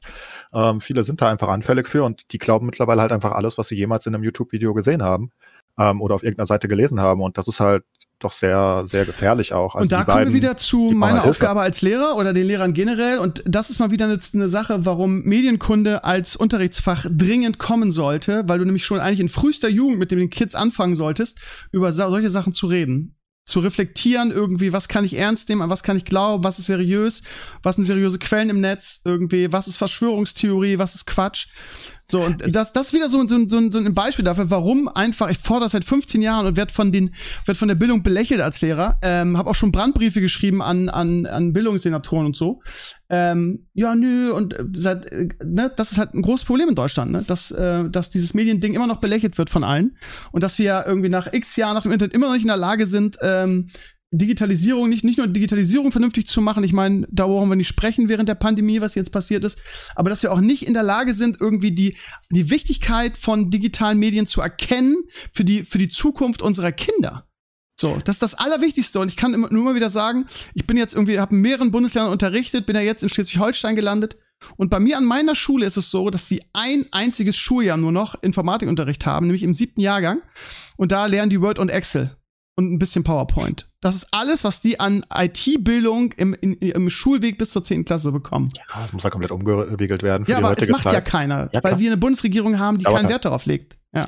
Ähm, eine Sache noch bei Verschwörungstheorien, wie gesagt, Menschen, da gibt es auch gute Dokumentationen dazu, vielleicht weiß Kemlin da mehr rüber. Das menschliche Gehirn will das halt. Ne? Das, das, das ist sehr leicht ansprechbar. Und ich weiß noch, ich, ich weiß, dass ich da relativ immun gegen bin, wegen einer Erfahrung. Als ich 12 oder 13 war, vielleicht 14, habe ich eine Doku über die Mondlandung angeguckt. Also, also eine, eine, eine Verschwörungstheorie über die Mondlandung, ne? die ganz viele Ungereimtheiten da aufdeckt. Und ich war danach überzeugt für ein paar Tage, dass die Mondlandung gefaked ist. Ähm, ich war da überzeugt von. Da, da waren so gute Argumente, zumindest werden sie dir so gut verkauft, weil du hast ja, du hinterfragst es ja nicht. Ne? Die zeigen dir Sachen und du, du kannst das nachvollziehen. Und dann habe ich eine Doku wirklich nur eine Woche später oder so darüber geguckt, wie all diese Sachen halt widerlegt werden. Also basically eine Widerlegung der Verschwörungstheorien. Und alles ist danach dann wieder okay. Und dann denkst du dir, okay, von sowas darf ich mich nicht beeinflussen lassen. Wenn etwas ganz obvious nicht ganz so wahrscheinlich ist, dann sollte man gucken, ob man ne, nicht die Sachen nicht hinterfragen, aber vielleicht kriegt man Lösungsansätze. Und ich glaube, das kriegst du bei den meisten Sachen auch ganz gut hin im Internet. Wenn du aber natürlich irgendwelche komischen YouTube-Kanäle von irgendwelchen Idioten guckst und nur das noch guckst ne, und denkst, alles andere versucht, dich davon nur zu widerlegen ohne Grund, dann, wenn du da einmal drin bist, hast du, glaube ich, ein Problem, wieder rauszukommen. Weil du dich dann halt auch was Besseres fühlst. Ne? Du hast durchschaut ja. und die ganzen Diese. Arroganz hinter, den, hinter diesen Aluhut-Typen. Ja. Schlaf, wenn ich schon das Wort Schlafschaf höre, also ja. jemand, der in seinem Vokabular das Wort Schlafschaf benutzt, der, mit dem rede ich auch nicht mehr weiter, der hat sich einfach so disqualifiziert. Also Was jemand, ist das? ich habe das noch nicht gehört. Der hat die Kontrolle über sein Leben verloren. Ja, die ganzen Aluhut-Leute sagen ja immer für Leute, die so dem der, der Mainstream-Presse glauben, das wären Schlafschafe. Also quasi, du bist nicht aufgeweckt, du hast nicht verstanden, wie die, wie die Welt funktioniert. Und dieser widerliche, diese widerliche Arroganz bei diesen Leuten, die wirklich meinen, sie wären ein elitärer Kreis, die die Welt verstanden haben und alle anderen wären dumm, äh, das triggert mich halt auch sehr, muss ich immer wieder sagen. Ja. Ja, das ist aber einer der ja, Hauptgründe, halt warum die das machen. Ne? Ja. Das ist, wie du sagst, halt, also, also ich glaube, das äh, menschliche Gehirn ist halt sehr darauf äh, programmiert, Kausalitäten herzustellen. Und das Problem in unserer heutigen Zeit ist halt, dass es einfach so viele verschiedene mh, Informationen gibt. Also es, wir werden ja permanent zugeflutet mit allen möglichen Informationen und wir können uns darauf keinen Sinn mehr geben, weil die Welt halt so komplex mittlerweile ist. Ähm, wir haben es ja an verschiedenen Punkten jetzt im Gespräch schon gehabt. Also früher war der Stammtisch halt noch vier Leute, heute sind es halt zehn Millionen so. Wie wirst du das überhaupt noch überblicken? Und natürlich basteln wir uns dann die Realität zusammen, weil die Frage ist halt auch, und da sind wir dann in der Philosophie drin so, ähm, weil was ist denn die Realität? Und wenn du dann anfängst zu zweifeln, naja, dann hast du in der Regel eine Wahrnehmungsstörung, so nennt man das dann, ähm, wenn du die Realität und die Fiktion nicht mehr auseinanderhältst. Das ist eine Wahrnehmungsstörung. So. Und äh, tatsächlich hat das äh, eine Massenkomponente. Und das ist eigentlich ganz interessant als Phänomen. Aber ja. Besonders ja, gut genau erkennt man das halt bei den Flat Earthern. Ne, es gibt ja auch die Netflix-Doku, äh, wie heißt die nochmal? Unter dem Tellerrand? Ich glaube schon. Die ist sehr gut über die Flat Earther. Und man muss halt einfach verstehen, das sind halt Leute, die meistens einfach in einer schweren Lebenssituation am Anfang sind. Ne? Und die, die suchen halt Zusammenhalt. Und die kriegen die dann. Und dazu kriegen sie halt diese, wie du sie nennst, Arroganz. Sie, sie bekommen halt das Gefühl, dass sie über anderen stehen. Weil sie haben jetzt was durchschaut, was ganz wenige Leute nur durchschaut haben. Sie sind jetzt auf einmal klug, sie sind jetzt eine Elite, wie, ne? und, und so verhalten sie sich dann natürlich auch. Und das ist bei fast allen Verschwörungstheoreten so. Und was Camden sagt mit dem, äh, mit den Kausalitäten, es, es gibt halt Gründe, warum es bei fast jedem schlimmen Ereignis auch Verschwörungstheorien sofort gibt, ähm, weil Menschen dann versuchen zu verstehen, warum das passiert ist. Und dann, wenn die normale, die, die logische, die einfache Erklärung nicht, nicht genug Substanz bietet, weil äh, schlimme Sachen passieren einfach, ist halt eine dumme Erklärung, ne? Ähm, dann versuchen sie halt sich irgendwas, ne, dann, dann machst du halt aus 9-11 eine riesige Verschwörungstheorie, anstatt zu sagen, hm, keine Ahnung, da, da, da, da waren halt ein paar Leute im, äh, im Nahen Osten sehr wütend auf uns und, und haben da einen Anschlag geplant. Ähm, Komisch nein, eigentlich, gell? Ja, du machst es halt anders. Du, du machst es viel größer und du, du willst das, du willst was ganz Großes aufdecken. Und dann ist die US-Behörden, die sind alle drin und der Präsident hat mitgemacht und der hat mit Osama Bin Laden gefrühstückt. Das sind so coole Sachen, die du dir dann einbildest und dann, naja, dann bist du halt komplett in der Fiktion an irgendeinem Punkt. Und äh, aber du denkst halt, dass du es durchschaut hast. Und alle anderen, Gott, die machen ihre Augen einfach nicht auf. die, die, die gucken sich das nicht an, die sind so dumm, die, die fressen einfach alles, was die Medien ihnen sagen. Obwohl die meisten anderen einfach sich auch informiert haben und einfach zum logischeren Schluss kamen. Kannst halt nicht viel gegen tun, ne? Und die kriegst die Leute halt auch sehr schwer wieder raus einfach. Aus ja. dieser Wahnvorstellung oder Wahrnehmungsstörung, wie Camden das genannt hat. Da können wir wahrscheinlich noch stundenlang drüber diskutieren, ist ja auch spannend. Äh, werden wir wahrscheinlich in Zukunft auch noch. Aber der Podcast ist für heute jetzt erstmal zu Ende, weil wir sind schon bei über anderthalb Stunden und ich muss mit meinem kleinen Sohn gleich Abendbrot essen. Von daher muss ich das jetzt leider ein bisschen abwürgen. Kevin, es war sehr schön, dass du da warst. Ich habe mich mal gefreut, mal wieder mit dir zu quatschen. Wie gesagt, ich habe unser Interview in wirklich guter Erinnerung. Äh, ich wünsche dir, dass es äh, mit deinem Stream weiter so gut läuft, dass es vielleicht mal wieder ein richtig geiles Game gibt, wo du mal wieder richtig, ja, richtig drin aufgehst und mal wieder, ja, ich, bei mir ist es dasselbe, irgendwie das eine Game, was uns alle mal wieder mitreißt, wäre ja schön. Und Clays, du hast die letzten Worte. Ja, ich muss, ich muss noch kurz warnen, wobei es zu spät ist, wenn der Podcast rauskommt, ist ja Sonntag, aber ich habe mhm. eben erst mitbekommen, dass morgen äh, Feiertag ist. Deswegen muss ich jetzt nochmal einkaufen, obwohl ich schon einkaufen war. Es ist ja. ein Desaster. Tag der Arbeit, das kennen wir als Streamer eigentlich auch nicht. Ja. ja. Da, da, sind wir natürlich raus. Ich tanze ja. heute auch mit Papa in den Mai auf dem Stream. Ja. ich dachte, du guckst Werder. Äh, beides, beides. Ah. Ich, ich erwarte sowieso nichts, von daher brauche ich den Stream davon nicht ausfallen lassen. Ist alles in Ordnung. Viel Glück. Gut, ja, danke. Kevin, schön, dass du da warst. Danke dir und einen schönen, schönen Abend. Danke. Ciao, ciao. Ciao.